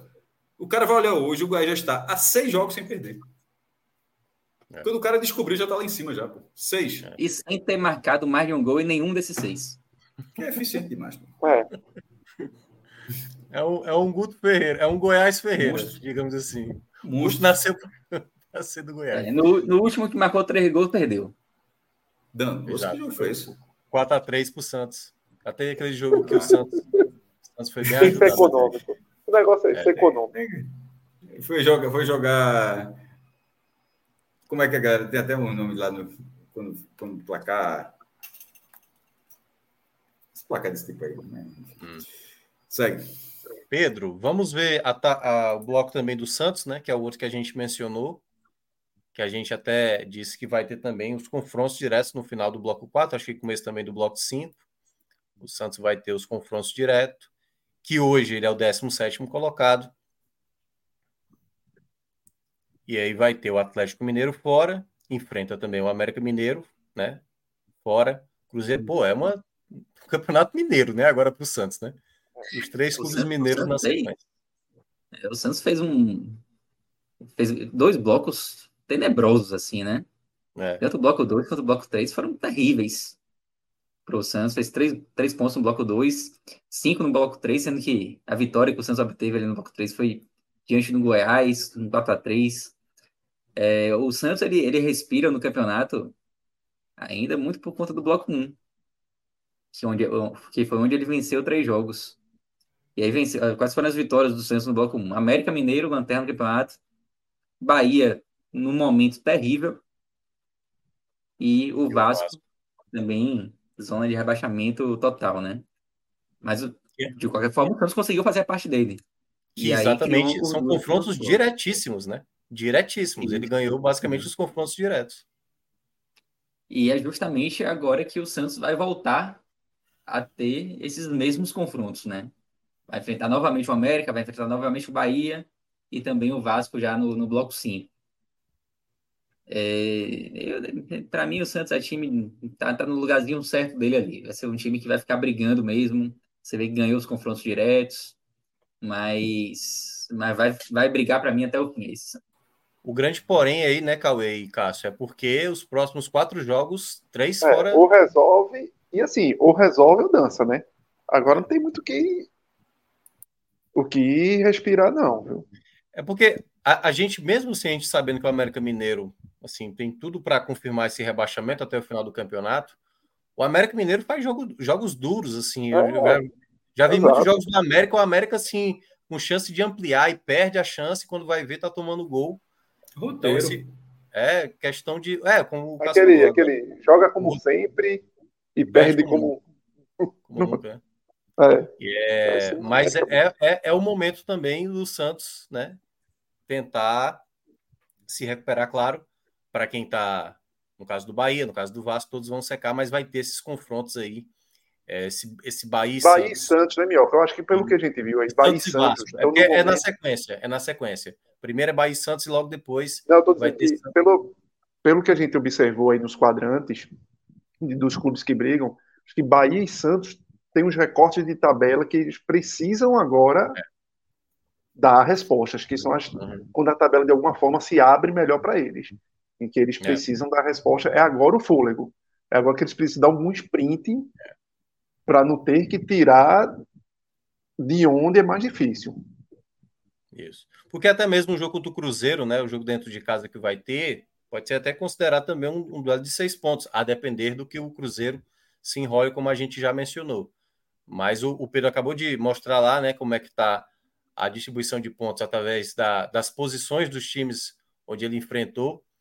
Ele só tinha somado ponto embaixo, né? E agora conseguiu a primeira vitória com uma equipe lá da parte de cima, que também o Bahia conseguiu contra o Bragantino, né? O Grêmio conseguiu essa virada aí diante da equipe do Grêmio. Então, o Santos também está nessa situação. E para fechar, Pedro, para a gente já saltar lá para a parte de cima da tabela, o Vasco, né? Que a gente não, não tinha mostrado. O Vasco é outra, outra equipe também que vai ter confrontos diretos lá na, nesse, nesse bloco 4.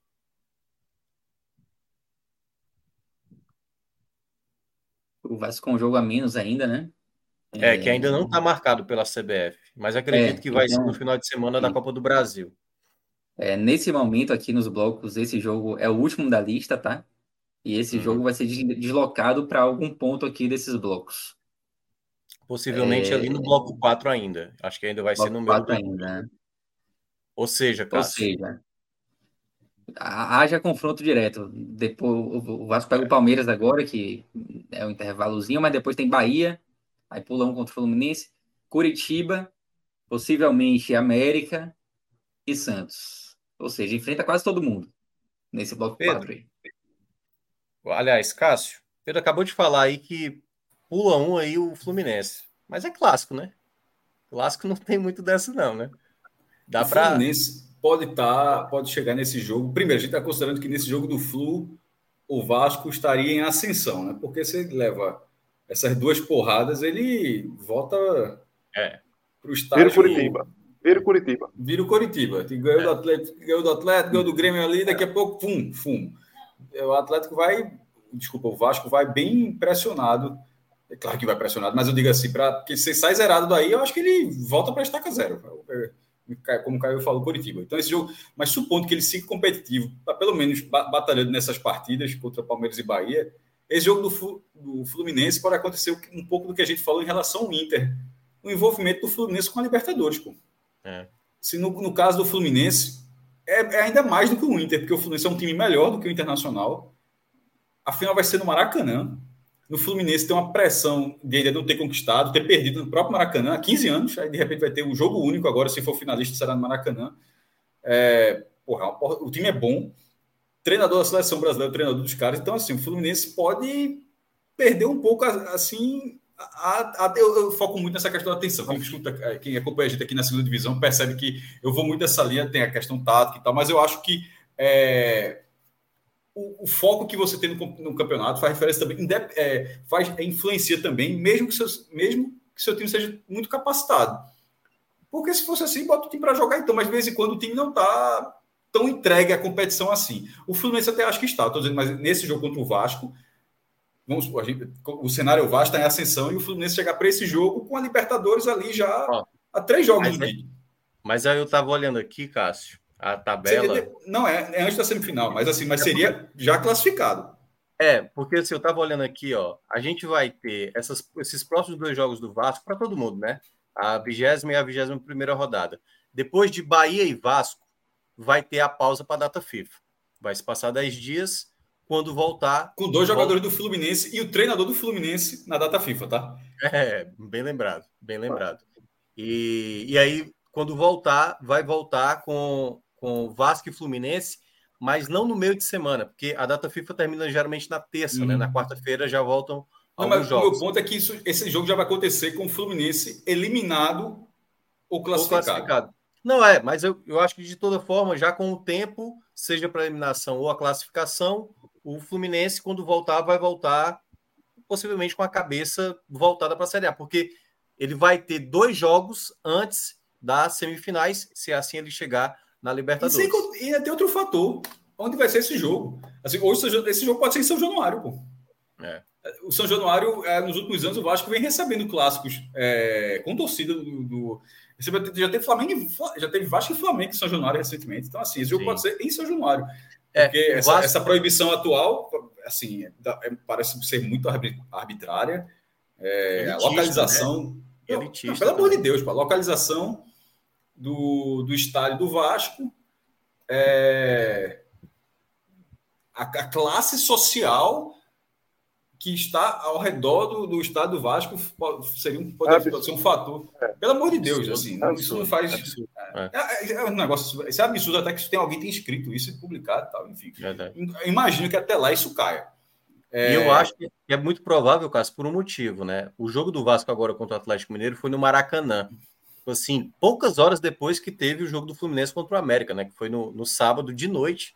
E aí o gramado, que teve chuva no domingo, gramado impraticável, lembrando que é o palco da final da Libertadores. E a Arena Castelão agora, né, teve uma vistoria também sobre essa questão do gramado. E certamente também a preocupação da, da Comembol é que o gramado do Maracanã, que já joga Flamengo, já joga Fluminense, e o Vasco jogando também, se torne uma situação quase que Difícil. Então, só, na odd aqui, eu, eu botaria um realzinho, botaria um, cinco reais. Esse jogo vai ser em São Januário. Também acho. É isso que eu tô, que eu tô imaginando. Para preservar, né? Porque se o Fluminense passar, acho que até para o Fluminense também, ele vai querer que isso aconteça. Porque se ele chegar no semifinal contra Inter ou contra Bolívar, ele vai agora, querer. Eu tinha, eu tinha um, um ponto que assim, é, sobre a tabela. O Vasco pode voltar para o zero, perdendo de Palmeiras e Bahia, tá? Beleza, voltou para o zero. Mas aí tem uma comissão técnica experiente, assim, tem jogadores experientes. Agora, o ambiente, obviamente, não é um ambiente normal, um ambiente muito de, de, em ebulição. Mas se a galera focar um tiquinho, os caras, ó, meu irmão, ó, apanhou, mas olha a tabela, os três próximos jogos, assim. Um é um clássico, dentro, dentro de casa, e outro são dois confrontos diretos com dois adversários que não há tão, man, man, é, tão cambaleante quanto o Vasco nessa competição. Então, assim, ainda que o Vasco volte para a estaca zero, supostamente volte para a estaca zero depois do jogo do Bahia, os três jogos depois ele pode, meu amigo, reacelerar, porque eu não sei se vai ter cabeça para isso, mas a chance seria. A gente está falando do recorte, que o Bahia vai ter um, o recorte do Bahia vai ser muito bom agora e depois vai ter só lá no bloco 6. O do Vasco, o recorte melhor possível depois desse jogo do Bahia. É. É, e, e, no bloco 5 ele tem quatro jogos seguidos no Rio de Janeiro, né? Três com o mandante e um clássico contra o Flamengo. Não, se você parar para pensar, são sete jogos com seis no Rio de Janeiro. O único que é fora é o do Santos. Exatamente. E é uma viagemzinha curta, né? Pô, pelo amor de Deus, do lado. Não, quem tá ali no Sudeste tá, tá tranquilo. Tá tranquilo em termos Não, de. Mesmo que fosse longa, tipo, é um em sete. Assim. E o que pesa muito, né, Pedro, é, são os blocos, né? Fez seis no primeiro, três no segundo, quatro no terceiro. É, se não tiver uma, melhor, uma melhoria. E aí eu acho que é isso é, que o Cássio mencionou. Se perde para o Bahia, perde para o Palmeiras, se torna o Curitiba. Apesar de ter vários jogos aí no Rio de Janeiro, pode ser que isso possa ser um fator para o Vasco ter uma sequência, mas até lá a gente tem que esperar para ver o que é que ele vai conseguir. Minhoca, até o jogo aqui, do Bahia. Só dar um salve aqui para a turma do chat, que poucas vezes eu vi um chat viver uma realidade tão paralela ao que está sendo debatido na live. Mesmo tá, tá, tá, tá, surreal. Assim, ah, não, tá. Tá, tá, tá inacreditável. A galera tá olhando, mas assim, é, é, é como se fosse um chat de um outro vídeo. Meu irmão, o outro, o, o, o que aparece debatendo que a gente está falando é algo completamente fora da curva. A, não, do nada. Conversa... Eu vi aqui um mas comentário. Mas xingando, tá muito boa, a conversa tá muito boa, mas é muito é, surreal. Exatamente, cada um tá botando sua carta aí para saber quem é maior, quem é menor e tal, aquela coisa. Mas eu gostei do comentário aqui, pô, ninguém tá. tá os caras estão fazendo a live, nem estão olhando aqui pra gente, pô. Mas veja, é. que, mas veja que eles estão prestando atenção. Aí, todo mundo interagiu agora. Eu, eu tento dizer, é. a galera tá, tá ouvindo, mas eles estão eles estão ouvindo e o debate eles estão tipo, tá é, com outro foco. É outro. Foco, e tá, aí tá aqui. É, é como se o cara tá lavando a louça e tá ouvindo o podcast, né? Pronto, perfeito. A é. galera tá pronto. A galera tá fazendo, a galera tá lavando a louça no chat aí, porque Agora a gente vai para a parte de cima, Pedro, para falar da do ressurgimento do Fortaleza, que ganhou três posições, coloca aí na classificação. É, Cuiabá, duas derrotas seguidas. Fortaleza acabou passando. Peraí que... Passou também. É, coloquei na. Agora. Pronto. É, São Paulo, que também está, acho que há quatro, cinco jogos sem ganhar, também parou ali na, no meio da tabela. O Atlético Mineiro teve duas vitórias seguidas, perdeu agora esse jogo, né, que aconteceu no final de semana. Uh, o Corinthians também não conseguiu sua vitória. O Inter, como a gente já falou, está estacionado. É... E aí, Cauê, Fortaleza voltou a sonhar com, com Libertadores? É favorito para Libertadores? Ou essa ou esse essa divisão de foco aí com a Sul-Americana, mesmo tendo uma boa possibilidade contra o América, vai fazer o, o Fortaleza ter uma uma certa oscilação tal qual os demais aí. Até porque antes dessas duas vitórias eram quatro derrotas seguidas, né?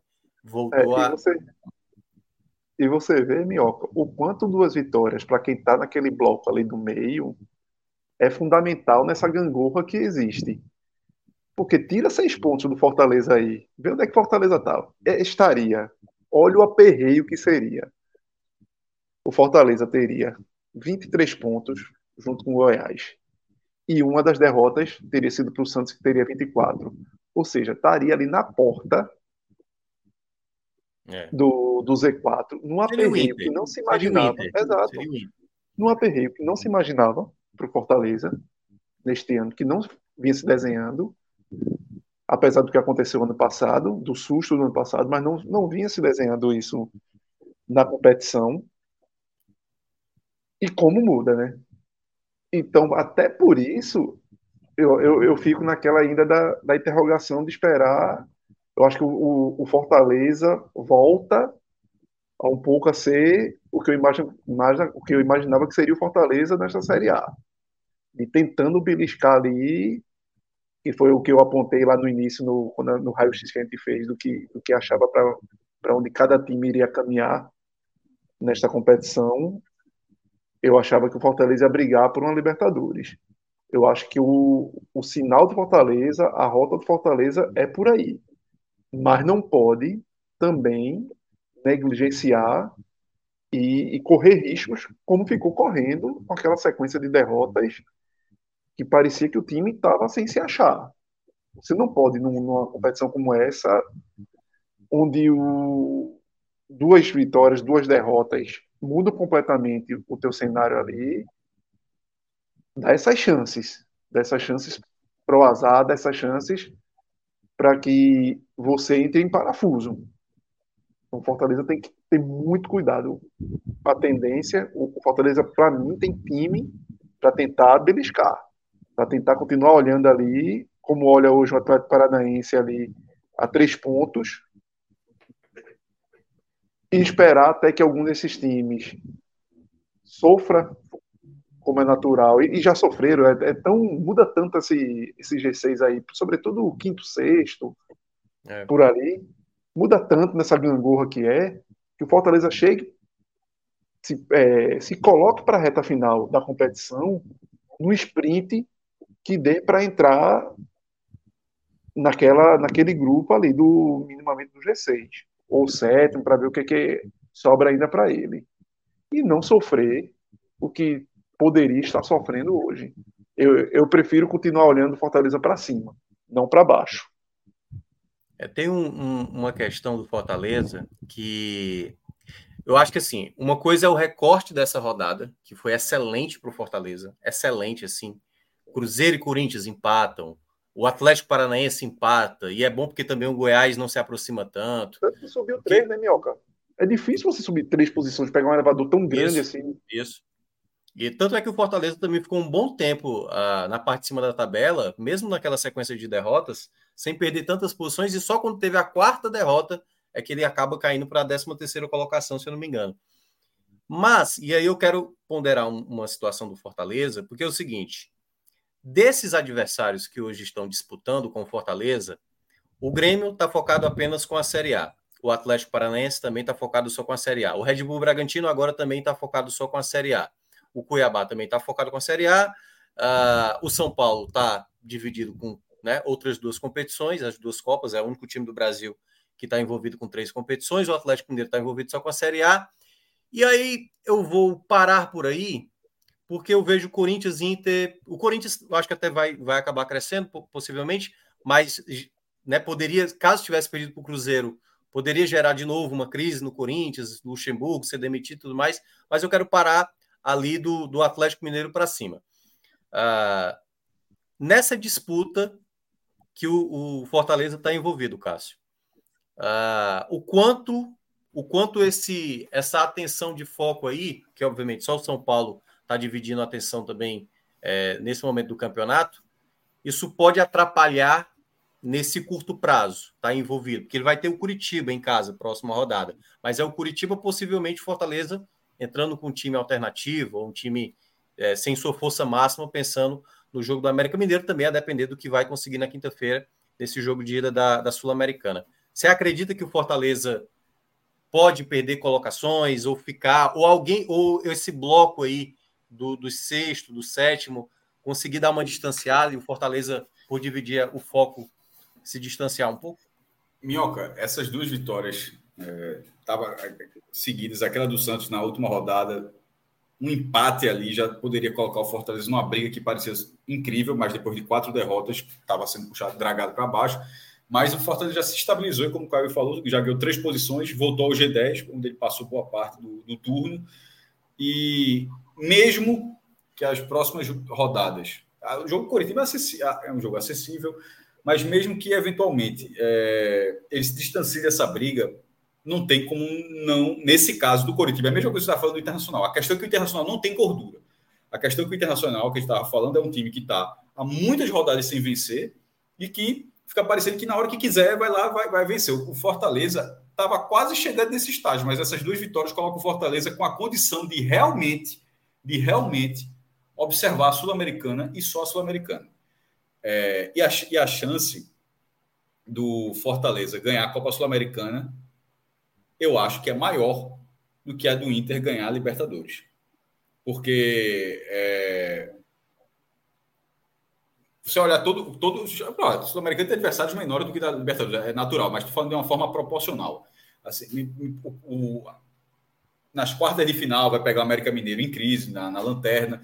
Mas, por outro lado, pode ser o América Mineiro vai saber disso, ó, oh, meu irmão, vai cair mesmo, bora, bora dar o último é. tiro da gente na temporada. Tipo, a última coisa que a gente vai fazer na temporada é buscar essa história aqui. O Cruzeiro já. O treinador, aliás, falou isso, cara, só para te ajudar, né? O Bustos, que é atual treinador do, do América Mineiro, disse que no momento não vai ter foco em nenhuma competição, não. O não jogo tem. que tiver pela frente vai jogar. O América Mineiro está é, no maior estágio internacional que ele já alcançou. Se ele conseguir, ele pode começar a tentar imaginar um sonho que parecia distante, né? O tipo, Cruzeiro campeão internacional, Atlético Mineiro campeão. Acho que o América ficava vendo, pô, será que um dia chega a gente, a vez da gente pode estar. Tá, é difícil não achar que ele não seria essa, no caso do torcedor do América Mineiro. Mas se é o torcedor do América Mineiro pensa, no caso do Fortaleza, ele tem que entender que ele está indo para um confronto onde ele é favorito. Onde ele, é, onde ele já era favorito, porque ele era um time melhor. O time do Fortaleza é um time, é um time mais, é um elenco mais robusto do que o do América. E nessa situação, pega uma ele, ele, ele volta já recuperado com esses dois jogos, o América numa condição já beirando o desespero ali na Série A. É, Para mim, faltando cinco jogos, faltam cinco para o Internacional também, mas repito, mas a condição do Internacional, ele vai ter que abrir um olho em algum momento para o brasileiro. Do, do, do, Fortaleza, como você perguntou, Mel, que seria simplesmente, se desse errado no brasileiro, era se, se distanciar do G6. Isso não pode comprometer o foco, a possibilidade que o Fortaleza tem de, de fazer história na Copa Sul-Americana. Primeiro, que se eliminar o América já faz, já seria o primeiro nordestino a chegar na semifinal. O Nordeste sempre chegou nessa, nessa fase batendo na trave. O Sport foi eliminado em 17, o Bahia foi em 18 e, e 20. 20? Acho que é 20. E, é. e, e o Ceará em 22. É, então, assim, vai ser a quinta vez, então, né? Quinta, quinta, quinta vez que o Nordeste chega nas. Nem, outros participaram, Vitória, o Santa Cruz, o Náutico, mas não chegaram até essa, essa etapa. Fortaleza chega pela primeira vez, enfim, vai tentar quebrar essa escrita da região. Só isso já, já faria história, ganharia um prêmio, se não me engano, 12 milhões de reais, falando de cabeça, mas acho que seria isso na conversão. Mas aí, meu irmão, nesse momento, um clube tem 270, 270 milhões, Fortaleza vem fazendo, Fortaleza já está quase entrando no estágio que a premiação tem que ser muito, muito grande para não ser o chamariz daquela fase. Nesse caso, é fazer história mesmo, é buscar essa classificação que eu vejo como. É, eu não, consigo ver o Fortaleza não priorizar esse confronto. Eu acharia assim. Sim, é, sim. Uma burrice histórica, assim, de verdade. Que a, vou nem falar a palavra, porque a palavra que eu acho é exatamente essa, uma burrice histórica. Não, não sei o quê. Veja só. Se der para jogar o, o titular nos, na, contra o Coritiba e contra o América, ótimo. Mas se tiver que poupar nesse jogo aí, eu acho que eu, é. eu vendo. Se fosse meu time, eu gostaria que poupasse nesse caso contra o Coritiba, porque essa chance do, do América Mineiro é, é, imensa de fazer um bom jogo e de buscar realmente, de realmente brigar pela classificação. Não é, não, é, não é o Fortaleza não está numa fase onde ele chegou no teto. Eu vou dizer isso por quê? Porque em outras oportunidades, na própria Copa Sul-Americana, isso parecia ser o teto. Quando o esporte chegou nas quartas de final, em 17, contra o Júnior Barranquilha, ali parecia ser o teto. O esporte brasileiro, confusão danada, brigando para não cair. Quando o, Atlético, quando o Bahia foi com o Atlético Paranaense, eu nunca, nunca vou esquecer que o Bahia mandou o time reserva na volta. O Bahia ganhou o jogo. O Bahia ganhou o jogo e forçou a disputa de pênalti. Mas o Bahia foi com o time reserva, porque mesmo que o treinador tente falar, é, é difícil, veja só. Não é estratégia botar o time reserva para surpreender o adversário. Isso não faz o menor sentido. Assim, não, vamos surpreender o adversário botar o time reserva. Não. Deu certo porque o futebol permite isso. No basquete, no basquete era 50 pontos de diferença. No futebol, permite que o cara vá lá na casa e ganhe. Mas ainda aí acabou eliminado nos pênaltis. Mas naquele jogo ali, parecia que o Bahia estava no teto. Contra o defensa, não.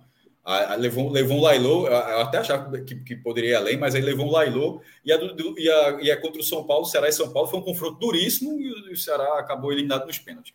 Nesse agora, eu acho que, assim, que é a primeira vez desses cinco confrontos nordestinos onde o nordestino é realmente mais forte do que o adversário. Porque o defensa era campeão da Sul-Americana já. É, assim, era um time tradicional, um time, mas assim, é, o Atlético Paranaense estava no caminho dali, ele foi campeão da Sul-Americana. É, o Júnior Barranquilha foi para a semifinal, no outro ano foi o vice da Sul-Americana do Atlético Paranaense, tá? um time que já estava brigando ali. E o São Paulo é o São Paulo.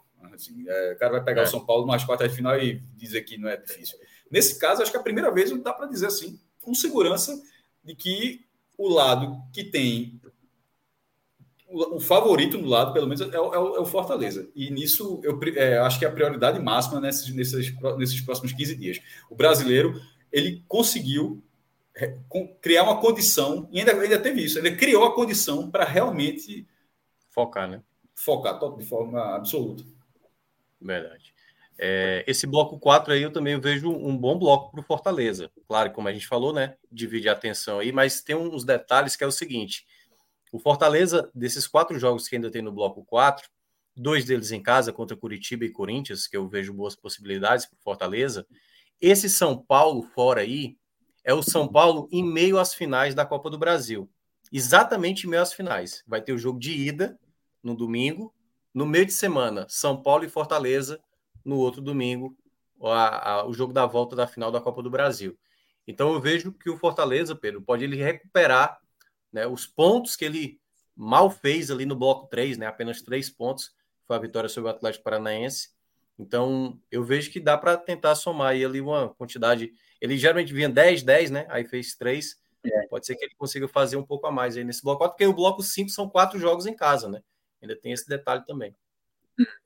É, pensando em Libertadores, a meta por bloco é de 9 pontos, com mais 3 ali no bloco extra. Pra você ficar naquele bolo ali que pode ir para Libertadores e tal, é, a depender da, da quantidade de vagas que fiquem para Libertadores. É, mas eu concordo com o Minhoca, porque o bloco 4 é um bloco perfeito para o Fortaleza recuperar os pontos que ele estava devendo, né?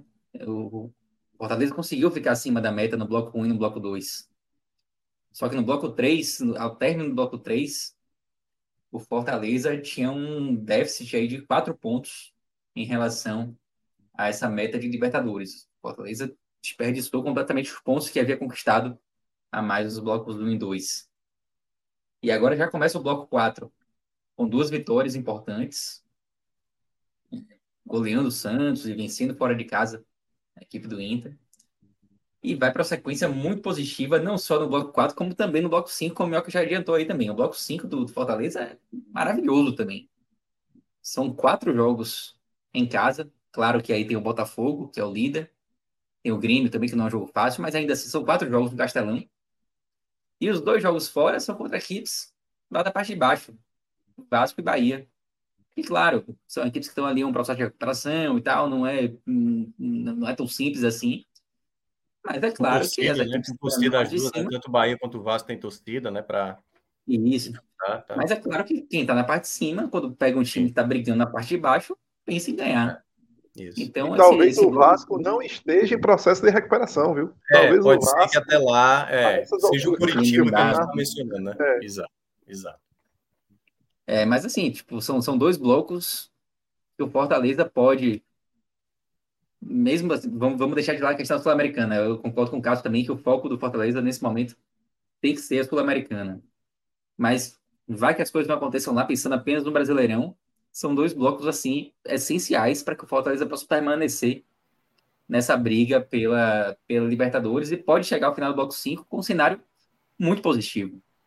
Pedro, muito positivo. o Fortaleza, se, se passar para a semifinal, já saberia se ele é semifinalista ou não, só tendo um jogo nesse bloco, tá? Que é o jogo do Coritiba. É. Isso, assim, exatamente. É, tipo, porque assim, se, se, se cair, se cair para o América, e obviamente volta o foco, tudo, tudo que a gente está falando aqui é óbvio, volta para o brasileiro.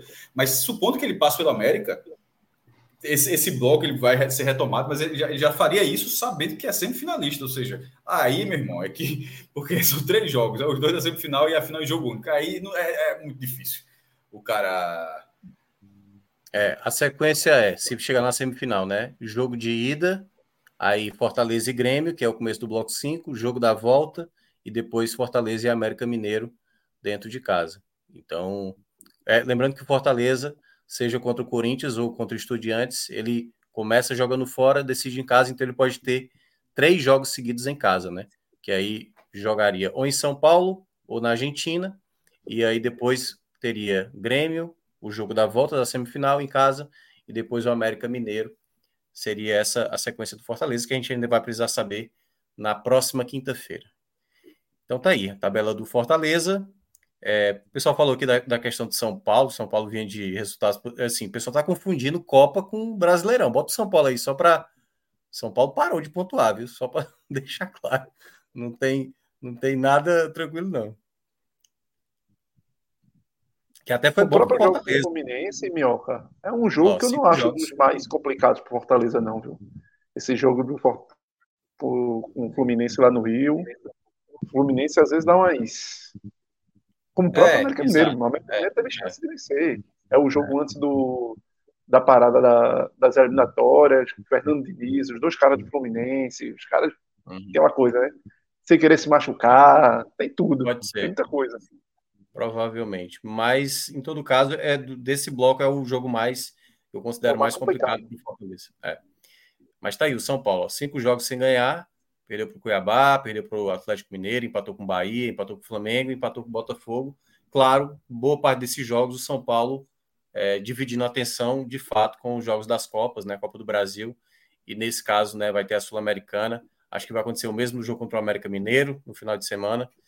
Mas é isso. São Paulo, o bom para o Fortaleza é que o São Paulo está muito focado nas Copas, né? Assim, um time que não ganha muito título nos últimos anos, obviamente tem que aproveitar qualquer possibilidade, até porque o Brasileirão tá mais complicado.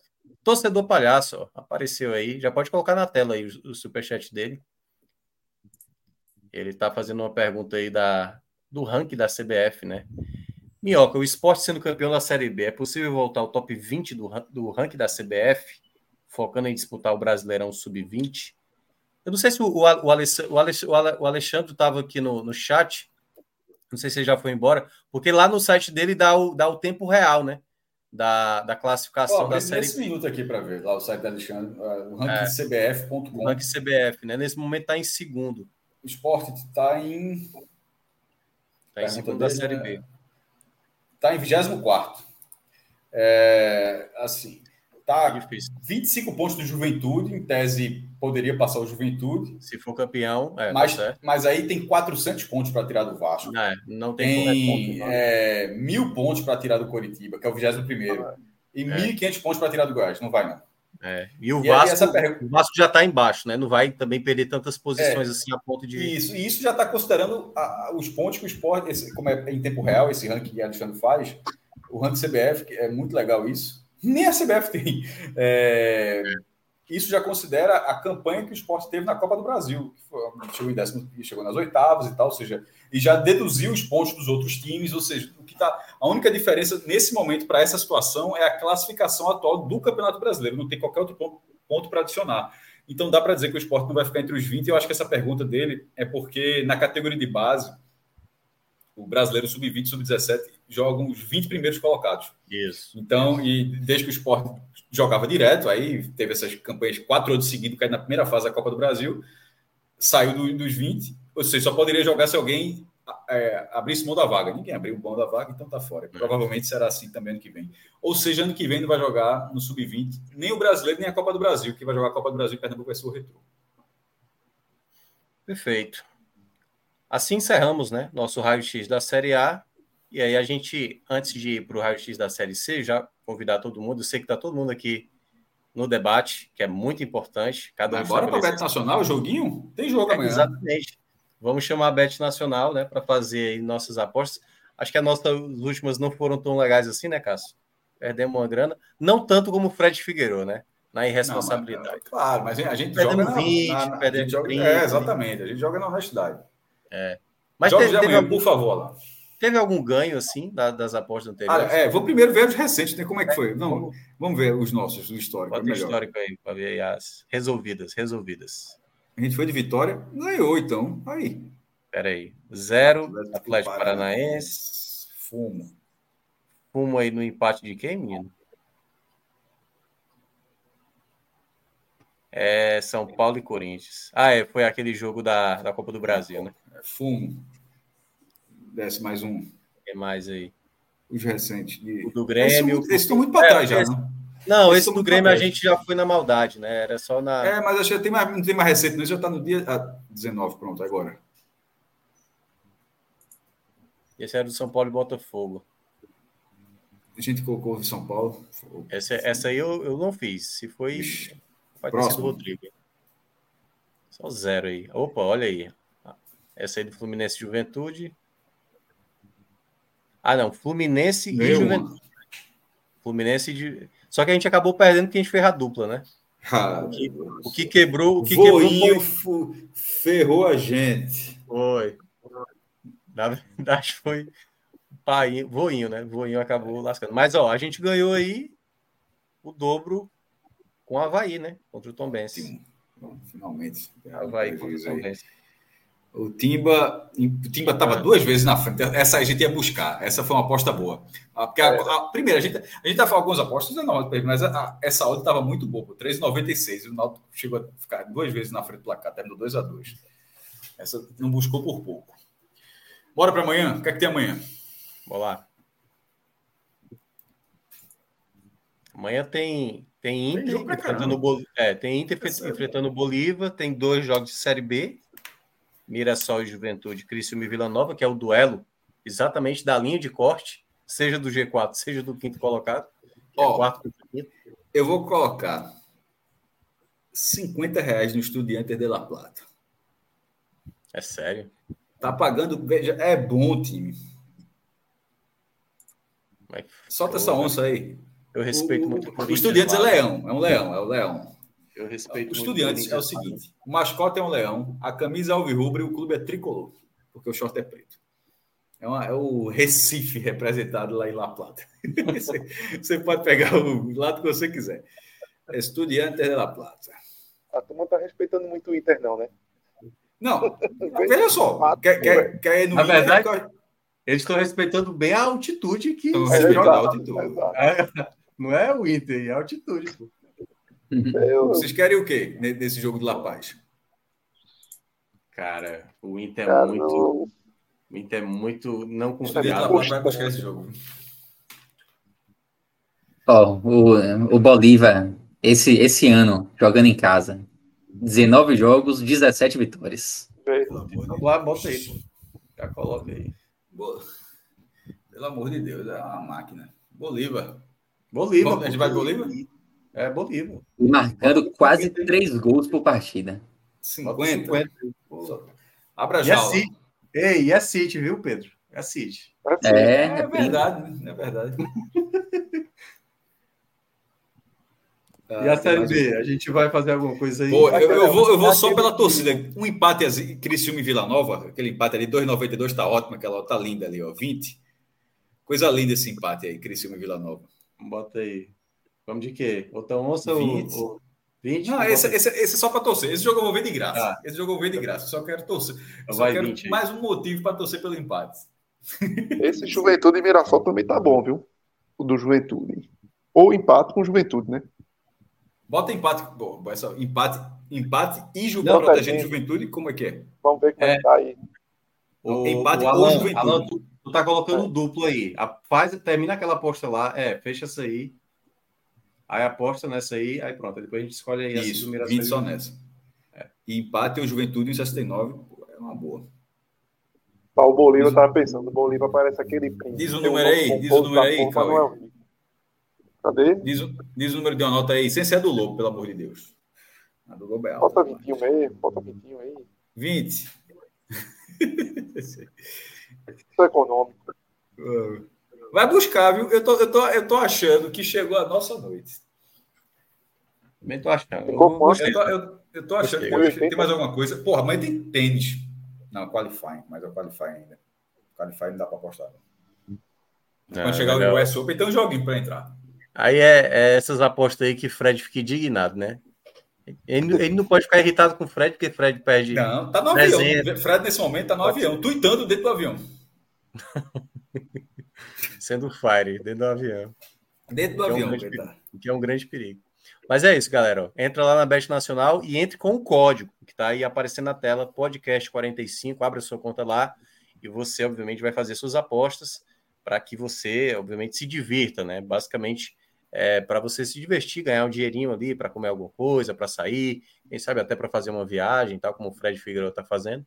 Mas, em todo caso, fica o convite aí para entrar no site da Bet Nacional e entrar com o nosso código podcast45. Vamos agora para o raio-x da Série C. E amanhã a gente faz o. Se tiver algo amanhã, o, é, o rescaldo dessa empreitada. Né, nessa, ah, sim. É. Vamos, vamos para C agora? É. Coloca aí a é tabela da classificação da Série C, que aí fica mais fácil para a gente. São... Arthur. Arthur nosso comentarista, esteve, esteve em, em São Bernardo. Mandou o cara foi só para deixar a energia. O cara foi só para deixar a energia. E deu certo. Deu certo. 1x0 São né? Bernardo. Vibrou, cara. Será ele? Vibrou. Filmou, pô. É só ver onde é Não, só vibrou. É vibrou. Se ele vibrou. Um é gol. só ver de onde é o vídeo dele. Não é da Filmada ali no meio não, do não é povo. Cruz, não. Hein, Cássio? Não é na cruz, não, hein? Como? Não é, da, na, não é do Na Cruz, não, né? Diz Arthur não é do Na Cruz, não. Isso, não, isso não. Não, não. não, e a turma tá com raiva. A turma quer ver o mal de... Não, não. A turma quer ver o mal de todo mundo agora, pô. Não quer ver ninguém bem. Tá todo mundo querendo se abraçar na, na cordinha de caranguejo. Veja só, trás. o Náutico, o pontinho. Quando o Náutico, empate, o Náutico cedeu o empate ao Brusco, é, o Brusco era o líder da, da, da terceira divisão.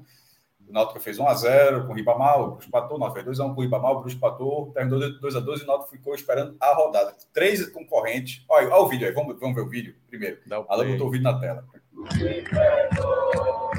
Ninguém mandou para não, isso é ele filmando. No meio da falange. Ele até disse que estava cheio de torcedor de São Paulo, do Corinthians, do Palmeiras, a turma que foi se divertir.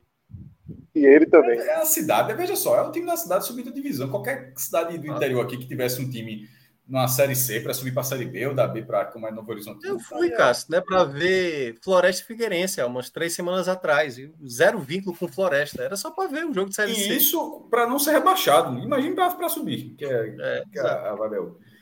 É, o Náutico, voltando para o Náutico, o Náutico, quando empatou, só era preciso esperar os resultados de são José, do próprio São Bernardo e, sobretudo, do CSA, para dimensionar o tamanho do ponto que o Náutico obteve lá em Santa Catarina, no Augusto Bauer. Porque eu achei bem mais ou menos. O Náutico precisava da vitória. O Náutico, jogos contra o Paysandu e o Bruce, o Náutico precisava de três pontos. É, disputou seis pontos fora de casa, conquistou um, precisava de três. Na hora que somou um, foi ver o que é que acontecia. O primeiro resultado já não foi favorável, Agora, o do CSA foi gigantesco. O CSA enfrentou o Remo é, no Rei Pelé, o jogo foi 0 a 0 o, e com isso possibilitou ao Náutico já, porque o outro time que faltava jogar, que era justamente o São Bernardo, que venceu o Náutico, que até ultrapassou o Náutico. O Náutico terminou a rodada fora do G8, ficou em nono lugar. Estava no G8 essa vitória do São Bernardo, botou o São Bernardo na frente e o Náutico. Vou falar. Só, só um detalhe, né? O Paysandu, por um momento, também foi um, um alguém a se olhar. Era plano, mas era plano B. Mas assim, largou rápido, mas era plano B. Mas, mas é porque o Pouso Alegre conseguiu o empate e o gol do Então, mas, é, mas, mas, isso seria surpreendente, porque esse jogo do Pouso Alegre era meio é. fava Não, contada, porque, né? É, isso que eu estou dizendo assim, por um momento, o torcedor olhou para o jogo do Paysandu. Né? Isso. E aí, depois o Paysandu conseguiu a vitória. Mas na hora que o CSA empatou, já resolveu. Porque já, o que é que já resolveu? Significa aquele pontinho, pela matemática do Náutico, o Náutico tendo é, 26 pontos, deixou o Náutico uma vitória simples da classificação. Isso porque na última rodada o Náutico iria enfrentar o São Bernardo, que embora tenha feito o gol hoje, no último o último gol da rodada foi do São Bernardo, venceu o jogo, entrou no G8, tirou o Náutico do G8. É... Mas o jogo será justamente será um confronto direto, basicamente valendo a vaga, porque o Confiança está disputando a vaga, mas está correndo muito por fora, assim como o São José dificilmente deve perder. A, a, a verdade é que restam duas vagas na, na, na Série C, já, já estavam classificados o, o Operário, o Brusque e o Amazonas. Aí nesse fim de semana entraram também o Volta Redonda, o Paysandu e o Botafogo. O Botafogo entrou mesmo perdendo dentro de casa por confiança. E restam duas vagas. Mas na prática eu acho que resta uma. E virou, virou um, uma meia. Uma, é... mata-mata. Um playoff. Não tem o playoff, não criaram o playoff é, play Sul-Americana. É. É. Virou um playoff, com, com o, o, São Bernardo tendo a vantagem do empate, basicamente, e o Náutico precisando vencer, mas jogando em casa. É tipo a primeira fase da Copa do Brasil, que curiosamente foi o contrário. O jogo, eles se enfrentaram na primeira fase da Copa do Brasil, e foi. quem tinha vantagem do empate era o Náutico, por ser. Não, isso foi na primeira fase? Foi, foi. Foi, na... foi, foi, foi. Foi na primeira fase. É porque o, o Náutico achava que nem ia ganhar, porque o São Bernardo tinha sete vitórias seguidas no Paulista. Aí o Náutico foi ganhar o jogo. É... E agora vai ser o contrário, inverteu. É o Aston Bernardo tendo empate e o Náutico precisando da vitória no, nesse jogo nos aflitos. Apesar da punição do Náutico, esse jogo não, não, a pena não será aplicada agora. O Náutico vai poder jogar com o público. Dizer que deve, os últimos quatro jogos do Náutico foi uma escadinha de público. Foi 7 mil, 8 mil, 10 mil, e esse aqui vai bater uns 15, 16 mil. Acho que só não vai ser mais porque tem a faixa de público lá limitada da torcida visitante, que mesmo que não compareça, ela fica lá vazia, né? É, mas eu acredito que a torcida do Náutico vai, vai no sábado de tarde, só se cair um toró aqui nesse, mas foi um dia normal, vai esgotar os ingressos para esse jogo, já começou a mobilização para isso. E, e com o que aconteceu com o Náutico nas últimas semanas, chegar precisando de uma vitória simples é muito, muito no lucro. Assim, se, quando começou, quando começou a crise do Náutico, ó, meu irmão, é, se tu assina chegar fora do G8, o jogo já saiu em casa, fora do G8, mas uma vitória simples coloca, porque o Náutico estava dentro do G8, ele saiu, né? Ele foi, ele ficou boa parte da série C dentro da zona de classificação, aí ele saiu depois, ele, não se não se a seis jogos, inclusive, tem, não tem a bolinha verde, não, nem aparece lá, mas é, tem uma porrada de empate. Mas nesse momento, trocou o treinador faltando duas rodadas, briga do meia, que era o principal cobrador da bola parada lá, com o treinador, o ataque que não funciona, o ataque que se lesiona, contratando atacante em cima da hora. Ah, veja, com tudo isso, o pontinho lá de Santa Catarina possibilitou o Náutico. Não estou dizendo que está classificado, não, mas vai chegar para pelo menos olhar para os aflitos, porque tirar o olho dos aflitos aí seria um problema muito grande, que era, era o que estava encaminhando para esse cenário. O cenário, nesse momento agora, ele é muito propício, mas é uma decisão. É, onde o Náutico é, vai jogar em casa, vai ter um, vai ter um fator. Obviamente, o fator dentro de casa vai, vai ser um, algo muito forte, mas que dentro do campo o Náutico não é um time muito melhor do que o São Bernardo. Pelo menos não se mostrou, acabou na competição. Sim.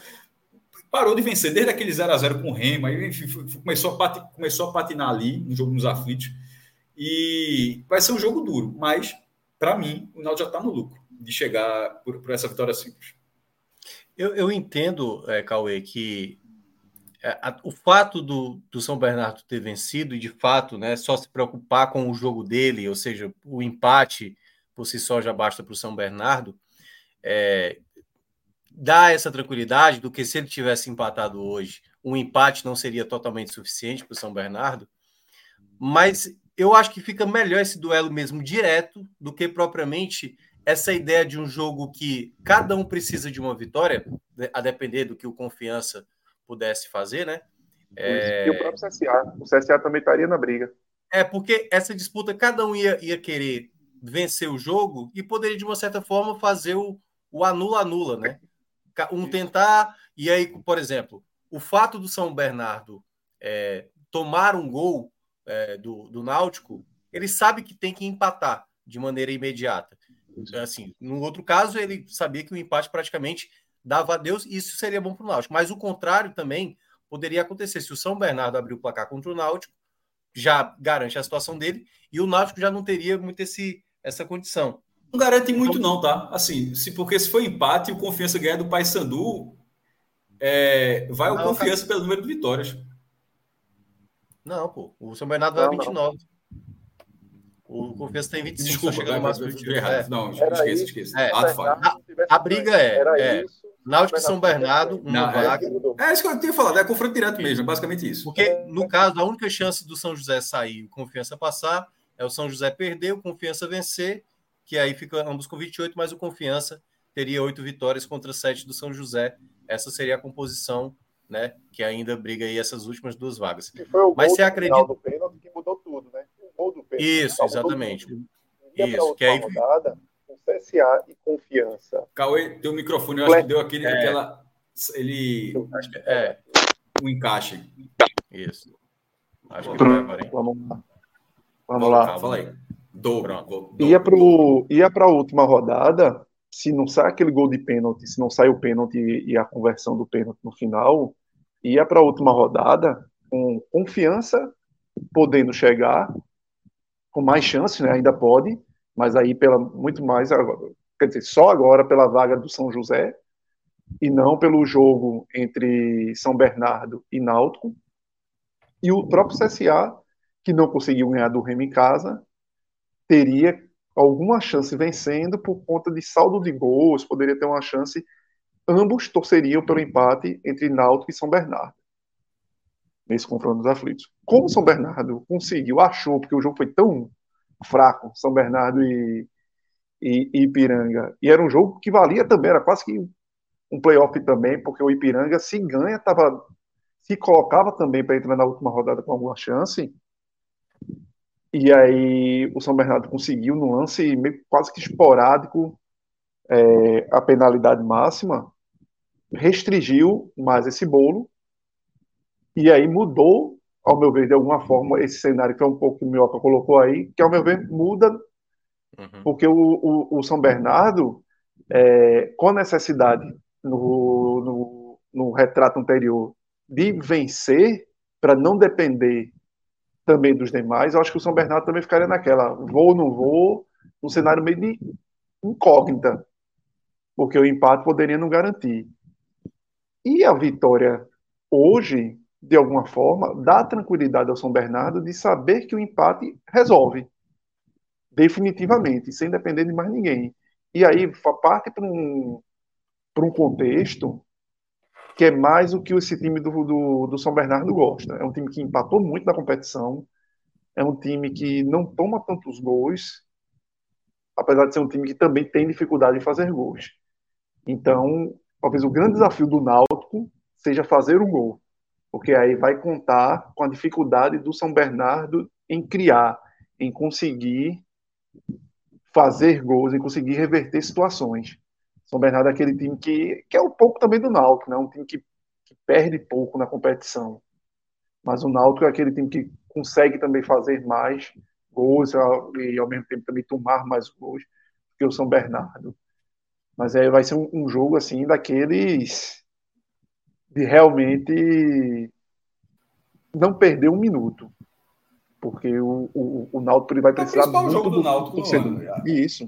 Vai depender Sinaldo, muito do seu torcedor. No Primeiro chegou nas quartas de final. Teve jogo com o Cruzeiro. O jogo com o Vila Nova foi muito bom, um gol 51 de segundo não, tempo, é, foi emocionante. O próprio jogo com o São Bernardo, cara, eu, eu, lembro que eu falei isso aqui na época. Não, mas não, eu, eu quis dizer nos aflitos, assim, é, é, ah, tá. nos ah, aflitos. É, é, porque assim, dos jogos não, é verdade. dessa temporada, só... eu, eu, lembro que eu até citei, olha, o Náutico para mim tem o um pior adversário da primeira fase da Copa do não, Brasil. Não, não, sem dúvida. Mas só para não confundir, talvez... eu estava referindo aos aflitos. Por isso é. que eu falei assim do na Copa do Nordeste, os jogos contra o esporte estava meio vazio, perdeu logo, fez uma parte muito ruim. Contra o Cruzeiro ganhou o jogo, jogou, jogou muito bem, levou a chance lá para Belo Horizonte. Contra o Vila Nova, porra, ganhou 2 milhões de reais. Perdeu a classificação já no, no finalzinho, né? Jogando lá em Minas. Não, ganhou a classificação, fez um, um, um, um é, no último minuto.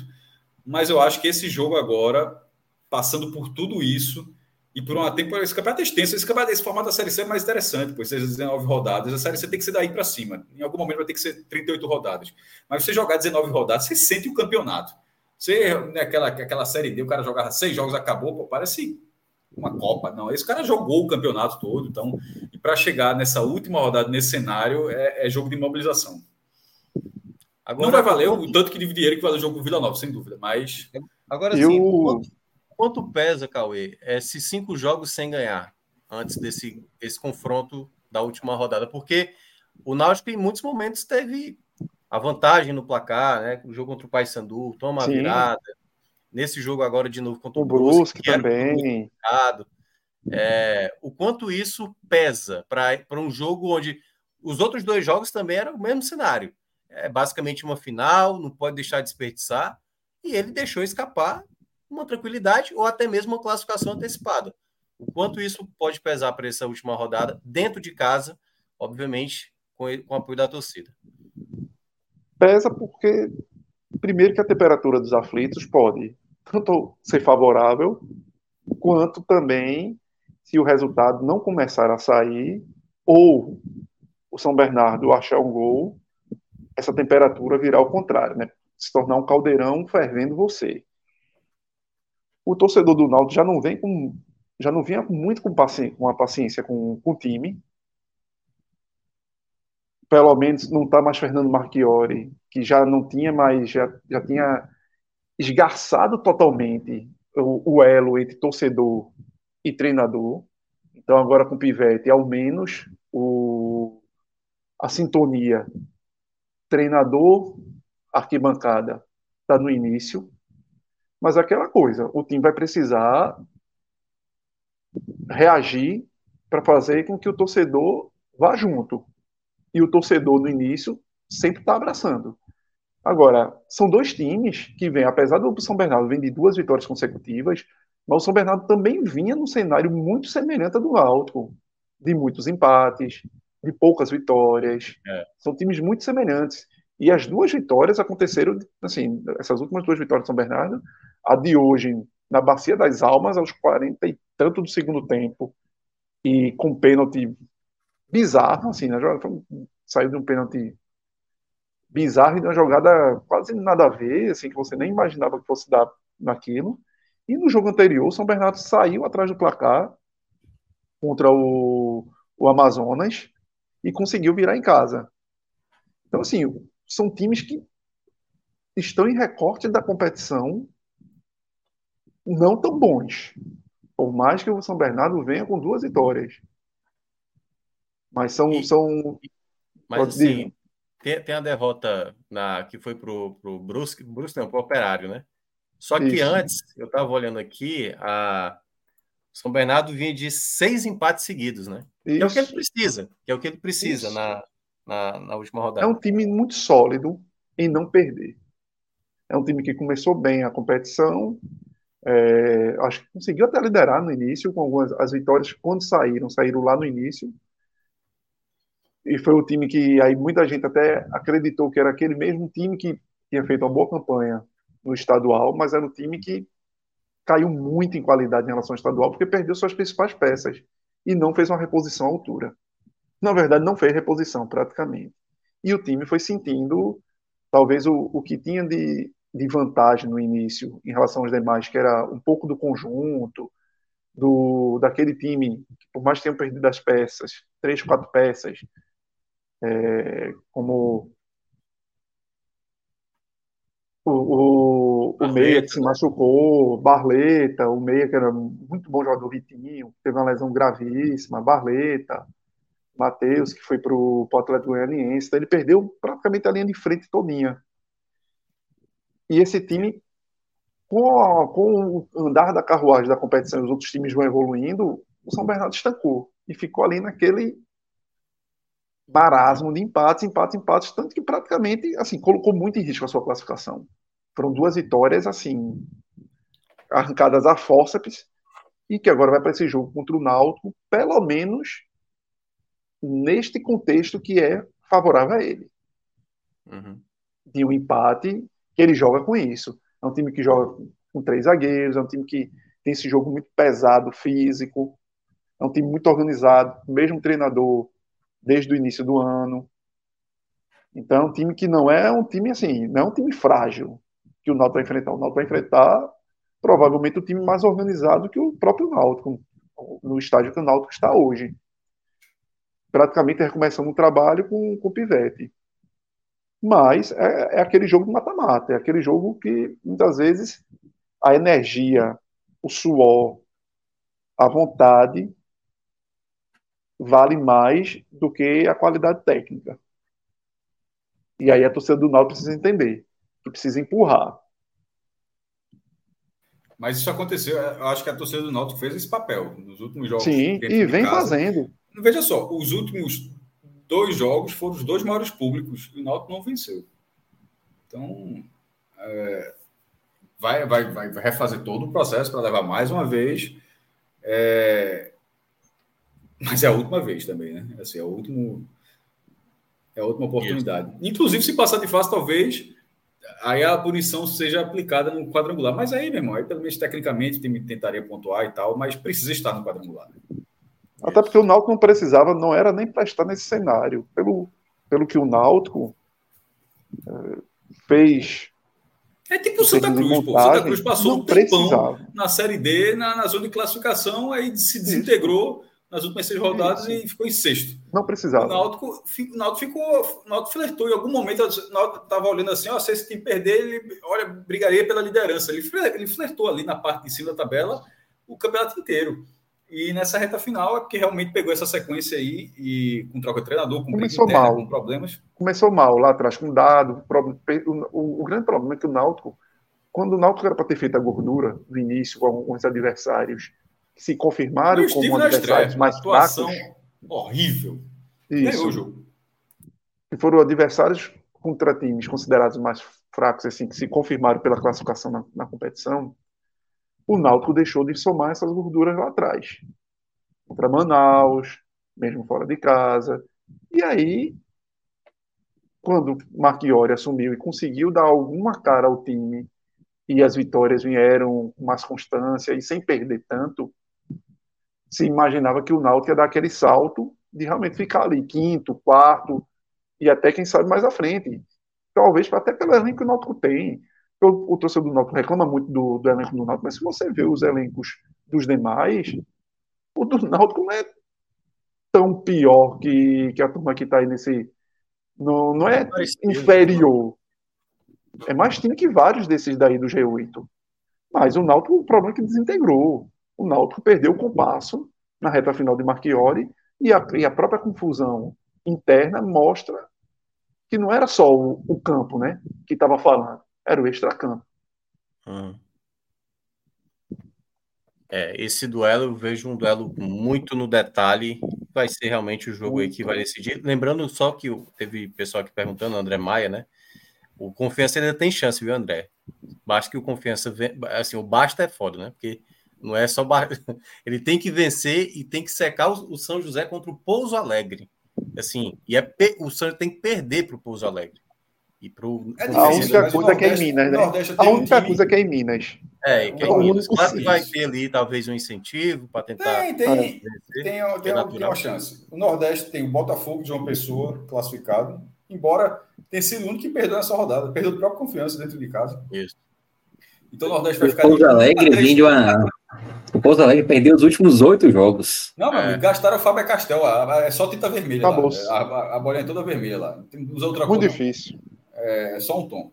E pode ver, a bolinha é tudo vermelho se subir essa é, tabela aí. É, tudo vermelho. E o Nordeste pode ter de um a três times, porque no caso a, classificação do confiança não está, não está atrelada ao Náutico, pode ser entrar confiança, só o Náutico, só o Náutico, enfim.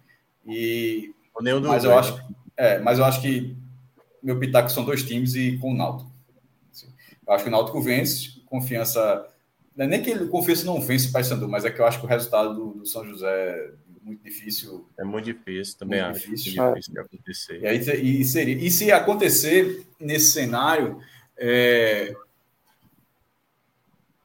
ah, deixa eu ver aqui, oitavo, bota. Não, Botafogo, tá, Botafogo tá, tá todo muito colado. Tá tranquilo. Não, como... é. não, não, não, não, eu queria dizer se eles ficariam no mesmo grupo, mas aí não tem como ah, não, porque a segunda fase, a composição é, é um, primeiro, quatro, né? quarto, quinto e oitavo.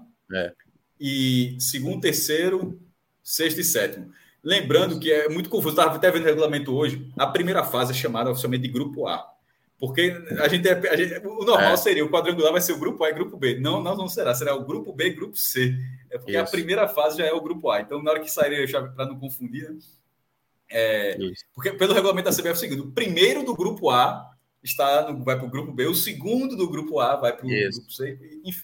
Então não tem como prever, por exemplo, se o Náutico venceu o São Bernardo, se ele ficaria no grupo do, do Botafogo, do Paysandu, é. que seria um confronto. Na verdade, Cássio, dá para saber de um, seguinte, dos, de, um, de um dos dois, é. provavelmente. O Náutico, garantindo a classificação, o mais provável é que termine na oitava colocação, certo? Né, que ele, ele vai passar em oitavo. Só uma chance dele ser sétimo é se por acaso o São José não passar e o Confiança passar, e aí o Náutico seria o sétimo colocado. Então, não, imaginando... pode passar o Botafogo no saldo. O Botafogo levar uma, é difícil, é, acho mas pode. Difícil. É porque difícil, o jogo do Náutico hoje vai ser. É, enfim, teria que acontecer. É, o Ipiranga eliminado. O Ipiranga também já está eliminado. É, se o São Bernardo se perder, aí o Náutico vai lá, faz dois, três, é. quatro. Mas, mas o normal é passar em oitavo, é, de fato. mais provável é oitavo colocado. A gente vai ter o duelo na última rodada, Cássio, Operário e Brusque, que vai definir exatamente quem é o primeiro colocado. Em Operário. operário. Isso. Em, em Ponta Grossa. É, Grossa. O Operário vai jogar pelo empate, né, para garantir essa primeira colocação. E o Brusque também pode ser essa outra possibilidade. Agora o quarto. Esse é um time colocado... chato. Pra... Aliás, qualquer um dos dois, mas vai na dividida é, é mais chato. O operário é mais organizado. O operário é mais organizado. Aí acabou de empatar com o Brusque, né? Tudo bem que era um Brusque já talvez ali já é, relaxado. Mas assim, ou seja, dá para dá desenhar isso. Se o Náutico se classificar, a tendência é que tenha uma grande chance de pegar o operário no quadrangular. Uhum. Agora, e os outros dois, assim, aí tá tudo muito próximo saber. ali, velho. Isso, não dá para saber, mas tá entre a mas, mas, por outro, mas dá para dizer o seguinte: que dificilmente não teria ou Paysandu ou Botafogo. Um dos dois eu acho que entraria. Assim, tem uma, uma chancezinha de, de, um dos, de um desses dois. Mas enfim. Os três primeiros refletem, na minha visão, refletem, apesar de muito. uma competição muito igual, assim, muito. Mas eu acho que os três primeiros refletem a qualidade um pouquinho superior que vinham apresentando mesmo. Não é à toa, não. Acho que a melhor No caso do Volta Redonda era para ser até melhor do que isso. Volta Acho que Operário, Volta Redonda, Mas o, o Voltaço perdeu. É, perdeu peças. É, então, mas se todo, mas mesmo assim tá ali, é. com o rescaldo dele ali, ó, terceiro lugar. Se eu fosse fazer o próprio Operário. garantindo o Náutico na oitava colocação, seria o Brusque em primeiro. Estou falando o melhor, o melhor grupo, né, pro, pro, pro Náutico. O Brusque em primeiro e tendo ali Amazonas juntamente com o Botafogo da Paraíba. Isso. Os dois, os dois entrando. Botafogo pela viagem, o Amazonas. É uma viagem chata, mas eu, pelo menos assim, a torcida menor. É, é, é, apesar de ser um time. Tese, né? Mas enfim, numa fase dessa, acho que a, a torcida, a, o público amazonense assistiria um time com Sim. chance de ir para a Série B. Não vai acontecer tanto. É, a, a, vantagem lá que eles contam muito, né, que eles colocam, é a questão do calor. Que o calor, eles acreditam que o calor atrapalha muito os adversários. Perdeu um jogo lá do Manaus bizarro. Na, bizarro, na, bizarro. Na, na estreia do campeonato. É. Só é ruim é pegar isso. um Paysandu, por exemplo, o Operário. Paysandu que vem no momento de crescente apesar das dificuldades, mas vem no momento crescente. E o joguinho Pedro lá. Pedro tá olhando essa conversa aqui. Pedro tá no Empire State, meu irmão. É a gente lá embaixo, conversando ali, passando na calçada. e tem o aperreio, né, meu? Já deu opinião aí, pô. Acabou de dar opinião. Foi... Tem dois nordestinos no aperreio. Mas, tem dois nordestinos no aperreio, né? Ah, é, que é, é, exatamente. Por favor, Alan, é... sobe a classificação. É, vale, é. vale demais. Sobe a classificação para a gente ir lá para a briga desse lá para a parte que o alto já A é, farrapada alto... do América hoje foi assim, meu Deus Gigante. Meu o Deus do céu. O América já... é total, pô. É, o Altos já está rebaixado, né? É, já é um nordestino. Vamos já ter um acesso de um nordestino da Série D para a Série C, porque vai ter Ferroviário com Maranhão. Isso. Os outros dois nordestinos, Bahia de Feira e quem é o outro? Agora está me fugindo. O... é o outro? É, Porque de Nordestino, Bahia, Ferroviário, Bahia, Bahia de Souza, Feira, Souza, pô. Souza, Souza, Souza, da Paraíba. Isso, exatamente. Pô, porra, e... aqui, ó. Dinossauro aqui, ó. exatamente, jacarezinho. jacarezinho. É, é, o melhor. Distintivo, né? Distintivo. Ah, não, veja só. Um dinossauro, um escudo, Fechado com um dinossauro dando um legal. Não tem como ficar melhor do que isso, não, porra. Fechado com Souza para subir. Pisando na bola, Dando Pisando na bola e dando um legal, pô. É, é, é, o melhor escudo do futebol do mundo, eu falo sério. Torcendo pelo Souza. Fechadíssimo é também. A gente pode ter até três, três acessos de nordestinos. Tem a questão do ABC, né? Que está virtualmente já caindo para a Série C. Tá. Né? Agora, veja só. A América e ABC subiram no passado, pô. Para de é, repente. É, é foda. Os dois caíram no mesmo ano. Não, e o América. Eu lembro que a gente fez um, a gente fez um programa aqui falando do ressurgimento do futebol potiguar. Mas era o ressurgimento. Mas, mas ressurgimento é aquela coisa. Pode ser aqui, ó. Botou o nariz, respirou, pronto, assim, não dá. Veja. Mas era um ressurgimento. Os, os, cara, os dois times Mas... estavam há dois anos na quarta divisão. Aí o ABC foi lá, subiu, passou, já foi para a segunda. O América demorou mais um pouco, mas foi para a terceira. Era muito. Veja só, ABC e América chegaram os, os dois na quarta. Assim, é um negócio inacreditável. É, num, a, mas aí nesse cenário teve o duplo. O América foi campeão da Série D. O ABC não só subiu, como subiu para a final. Fez a final com o Mirassol. Ainda pegou a vaga do primeiro lugar da chave. Mas aí, meu irmão, o ABC não está se encontrando na segunda divisão, que é mais difícil, mas o América de Natal, com todo respeito, virou SAF agora. É isso, com a vibe da é, SAF. É o América é muito, contratou é muito incompetência, tá? Ah, é a mesma América, coisa que eu falava. Assim, você tá, cair na terceira divisão é muita incompetência. Mesmo. E aí a gente vai ter os dois confrontos, né? Que é do pessoal da. Mas vai ser fora de casa. É, não, que eu ia é, falar isso. Né? Dele, pelo menos, porque normalmente o 18 colocado depende de combinação, né? Mas nesse isso. caso, não. Porque nesse caso especificamente, né, a gente tem os dois que estão fora, Figueirense e Floresta, vão jogar dentro de casa. O Figueirense recebe o Manaus e o Floresta recebe é o América. Isso é, veja só. Exatamente. Matematicamente, a chance disso acontecer é beira negativo, meu irmão, porque é. os últimos dois A gente acabou de falar dos playoffs, né? De Náutico e São Bernardo, mas aí são dois. Aí são... Irmão, veja, só, dois, só são quatro times vão ser rebaixados. Dois já caíram, só restam duas vagas. Esses dois pegam os dois que estão ali em cima. Pô, meu, a chance de acontecer na última rodada é muito. Duas, aí, duas vezes. Só para explicar o cenário. O Figueirense, que é o que está na, na melhor condição, um empate para ele resolve. Caso ele perca a partida, ele precisa torcer para que Floresta e América empatem, para ele permanecer. Essa é a condição do Figueirense. Isso se aconteceu, se, se o Figueirense perdeu o jogo. Perder, perder do Manaus. No, no Manaus, ele tem que torcer para a Floresta e América Natal empatar, porque o Floresta não passaria no número de vitórias a equipe certo. do Figueirense. O Floresta joga por uma vitória simples, também contra o América. Caso ele empate, ele vai ficar na frente do América e ele torce para que o, Man o Manaus não vença o Figueirense. Então, o empate para o Floresta tem que torcer para que o Manaus não vença o Figueirense. Esse jogo do Floresta, o Floresta que é um clube de Fortaleza, de vez em quando a gente falar, cara, do interior, Fortaleza, Floresta é de Fortaleza, tem uma porrada de clube Fortaleza disputando o campeonato, né? Ceará, Fortaleza, Floresta, é, Ferroviário, e tem um quinto ainda que chegou Atlético a jogar no Cearense. O Atlético Cearense que chegou a jogar a Série C e foi rebaixado. Isso. A cidade de Fortaleza chegou a ter cinco times assim entre os 60, né? Que é A, B e C. E o PV tá tendo bem mais jogos do que o Castelão e o gramado tá lá. Muito, muito. É, é, mas esse é o ponto que eu ia trazer agora. Eu, por, por, isso que eu listei, porque nem todo mundo precisa saber, nem todo mundo é obrigado a saber que o, que o Floresta é da capital, é um clube da. É tipo um retrô, é um clube empresa lá, mas, né, mas o retrô ainda é de Camaragibe, né? Ainda é da região metropolitana, né? mas o Floresta realmente é de Fortaleza, porque Calcaia é a região metropolitana, tem um Calcaia lá. O, acho que o paralelo do retrô, na verdade, seria o Calcaia, assim, de, de região, né? Sendo é, a capital, esse jogo no PV, apesar da farrapada do América hoje, mas é um joguinho para a torcida do América e bonitinho para o PV também, viu, meu amigo?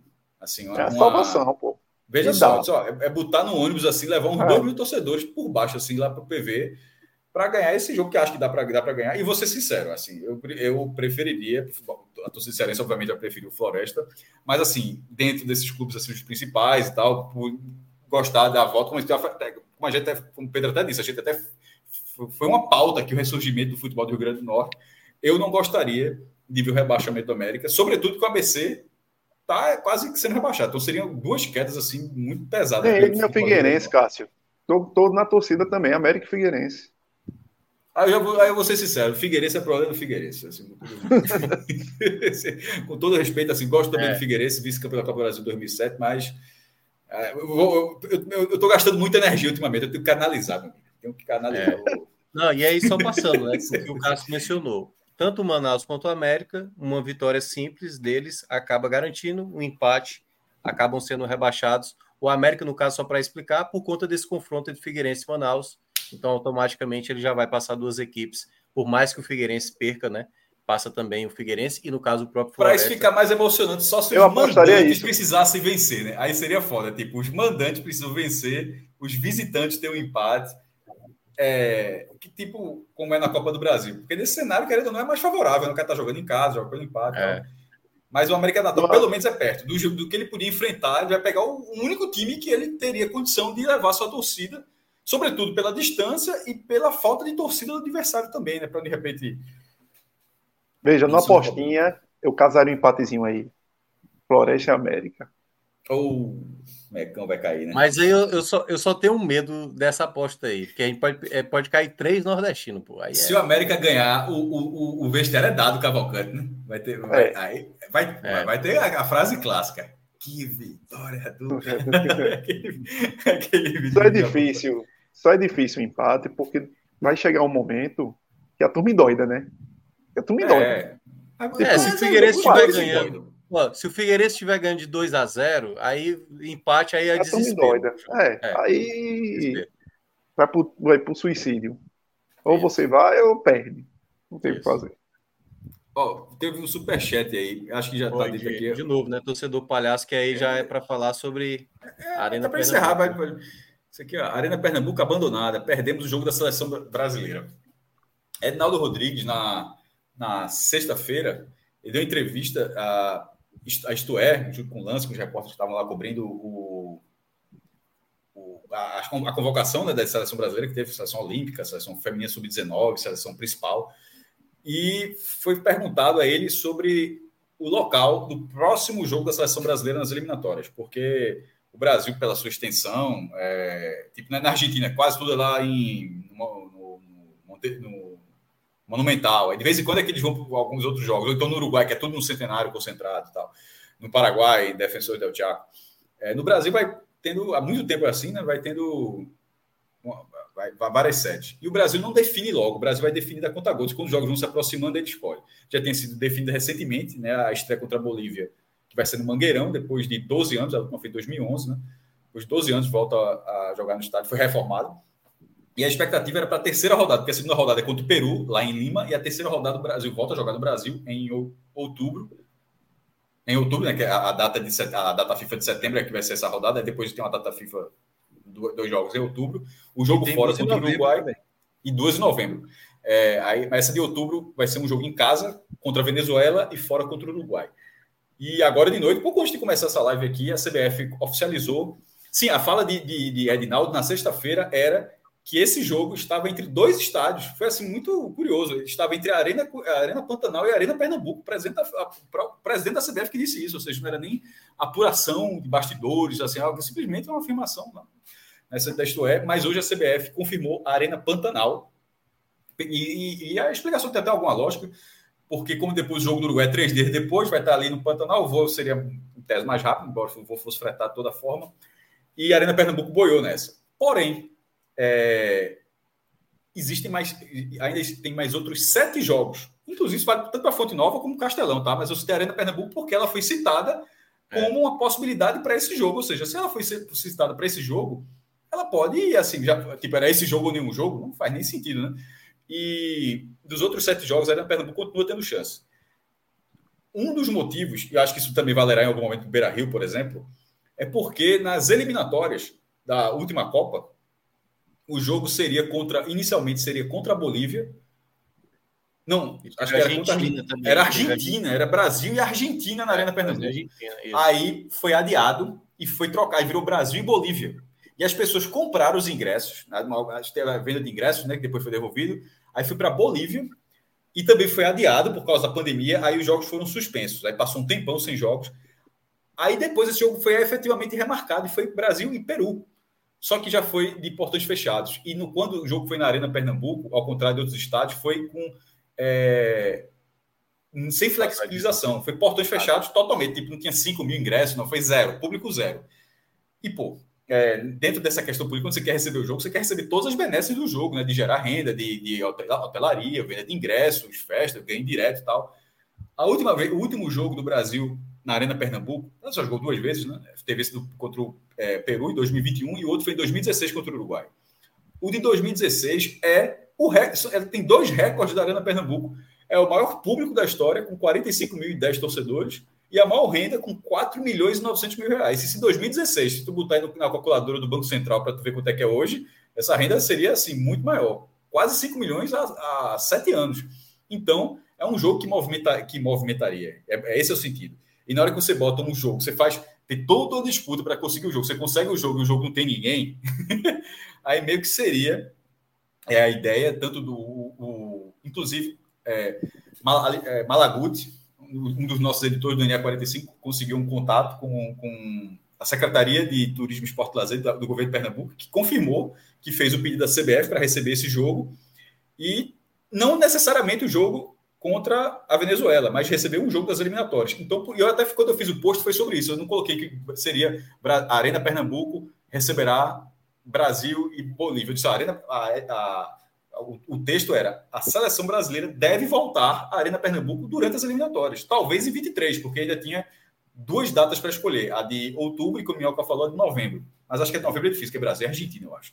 Esse é um é. jogo mais valorizado, aí é Maracanã, Mineirão, Estado do Palmeiras, sei lá. Morumbi. Mas enfim, se for esse, ótimo. Até porque seria esse do passado. Seria até justo, seria até justo porque seria o, o, o da eliminatória passados. Mas enfim, torcedor palhaço disse que a Arena está abandonada. Independentemente dela estar abandonada, ela vive seu pior ano em termos de, de, de uso.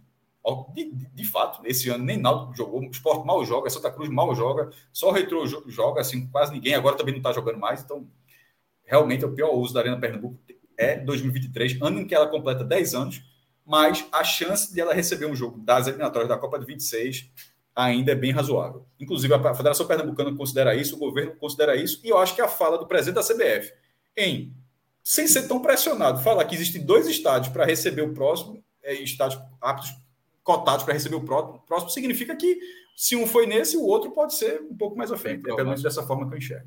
Bem provável, também acho, também acho. Bem, assim chegamos ao fim. Temos uma live de quase três horas, né? 2 horas e 47 aqui já ao todo. A gente sempre acha que vai ser pouco, mas é foda. Não é, não, é, enfim. Mas abordamos muita coisa aí, falamos da zona de rebaixamento ali, né? O pessoal lutando contra a zona de rebaixamento na Série A. Falamos da parte de cima, né? O Fortaleza brigando aí de novo pela Libertadores. E também falamos da Série C, é, também ali da, da disputa direta do Náutico contra o São Bernardo e também das brigas pela permanência na terceira divisão. Agradecendo aqui a todo mundo, eu sei que o chat hoje foi realmente. Deixa eu responder a última né? pergunta, o Ricardo, mais A pergunta justa. A Arena Pernambuco tem metrô? Tem, Ricardo, só que não fica perto. Esse é o grande problema da Arena. E tem uma estação de metrô chamada Estação Cosme Damião, que foi construída só para isso, só que ela fica a dois quilômetros do estádio. Então, quando você desce nessa estação, você precisa pegar um ônibus para ir para o estádio, que geralmente é uma linha expressa mas não faz o menor sentido. Né? O metrô tem que é, deixar para o cara é, O metrô, é, metrô deveria não foi, chegar. Não foi por falta de aviso. Eu era repórter, não foi por falta de aviso que isso seria um problema.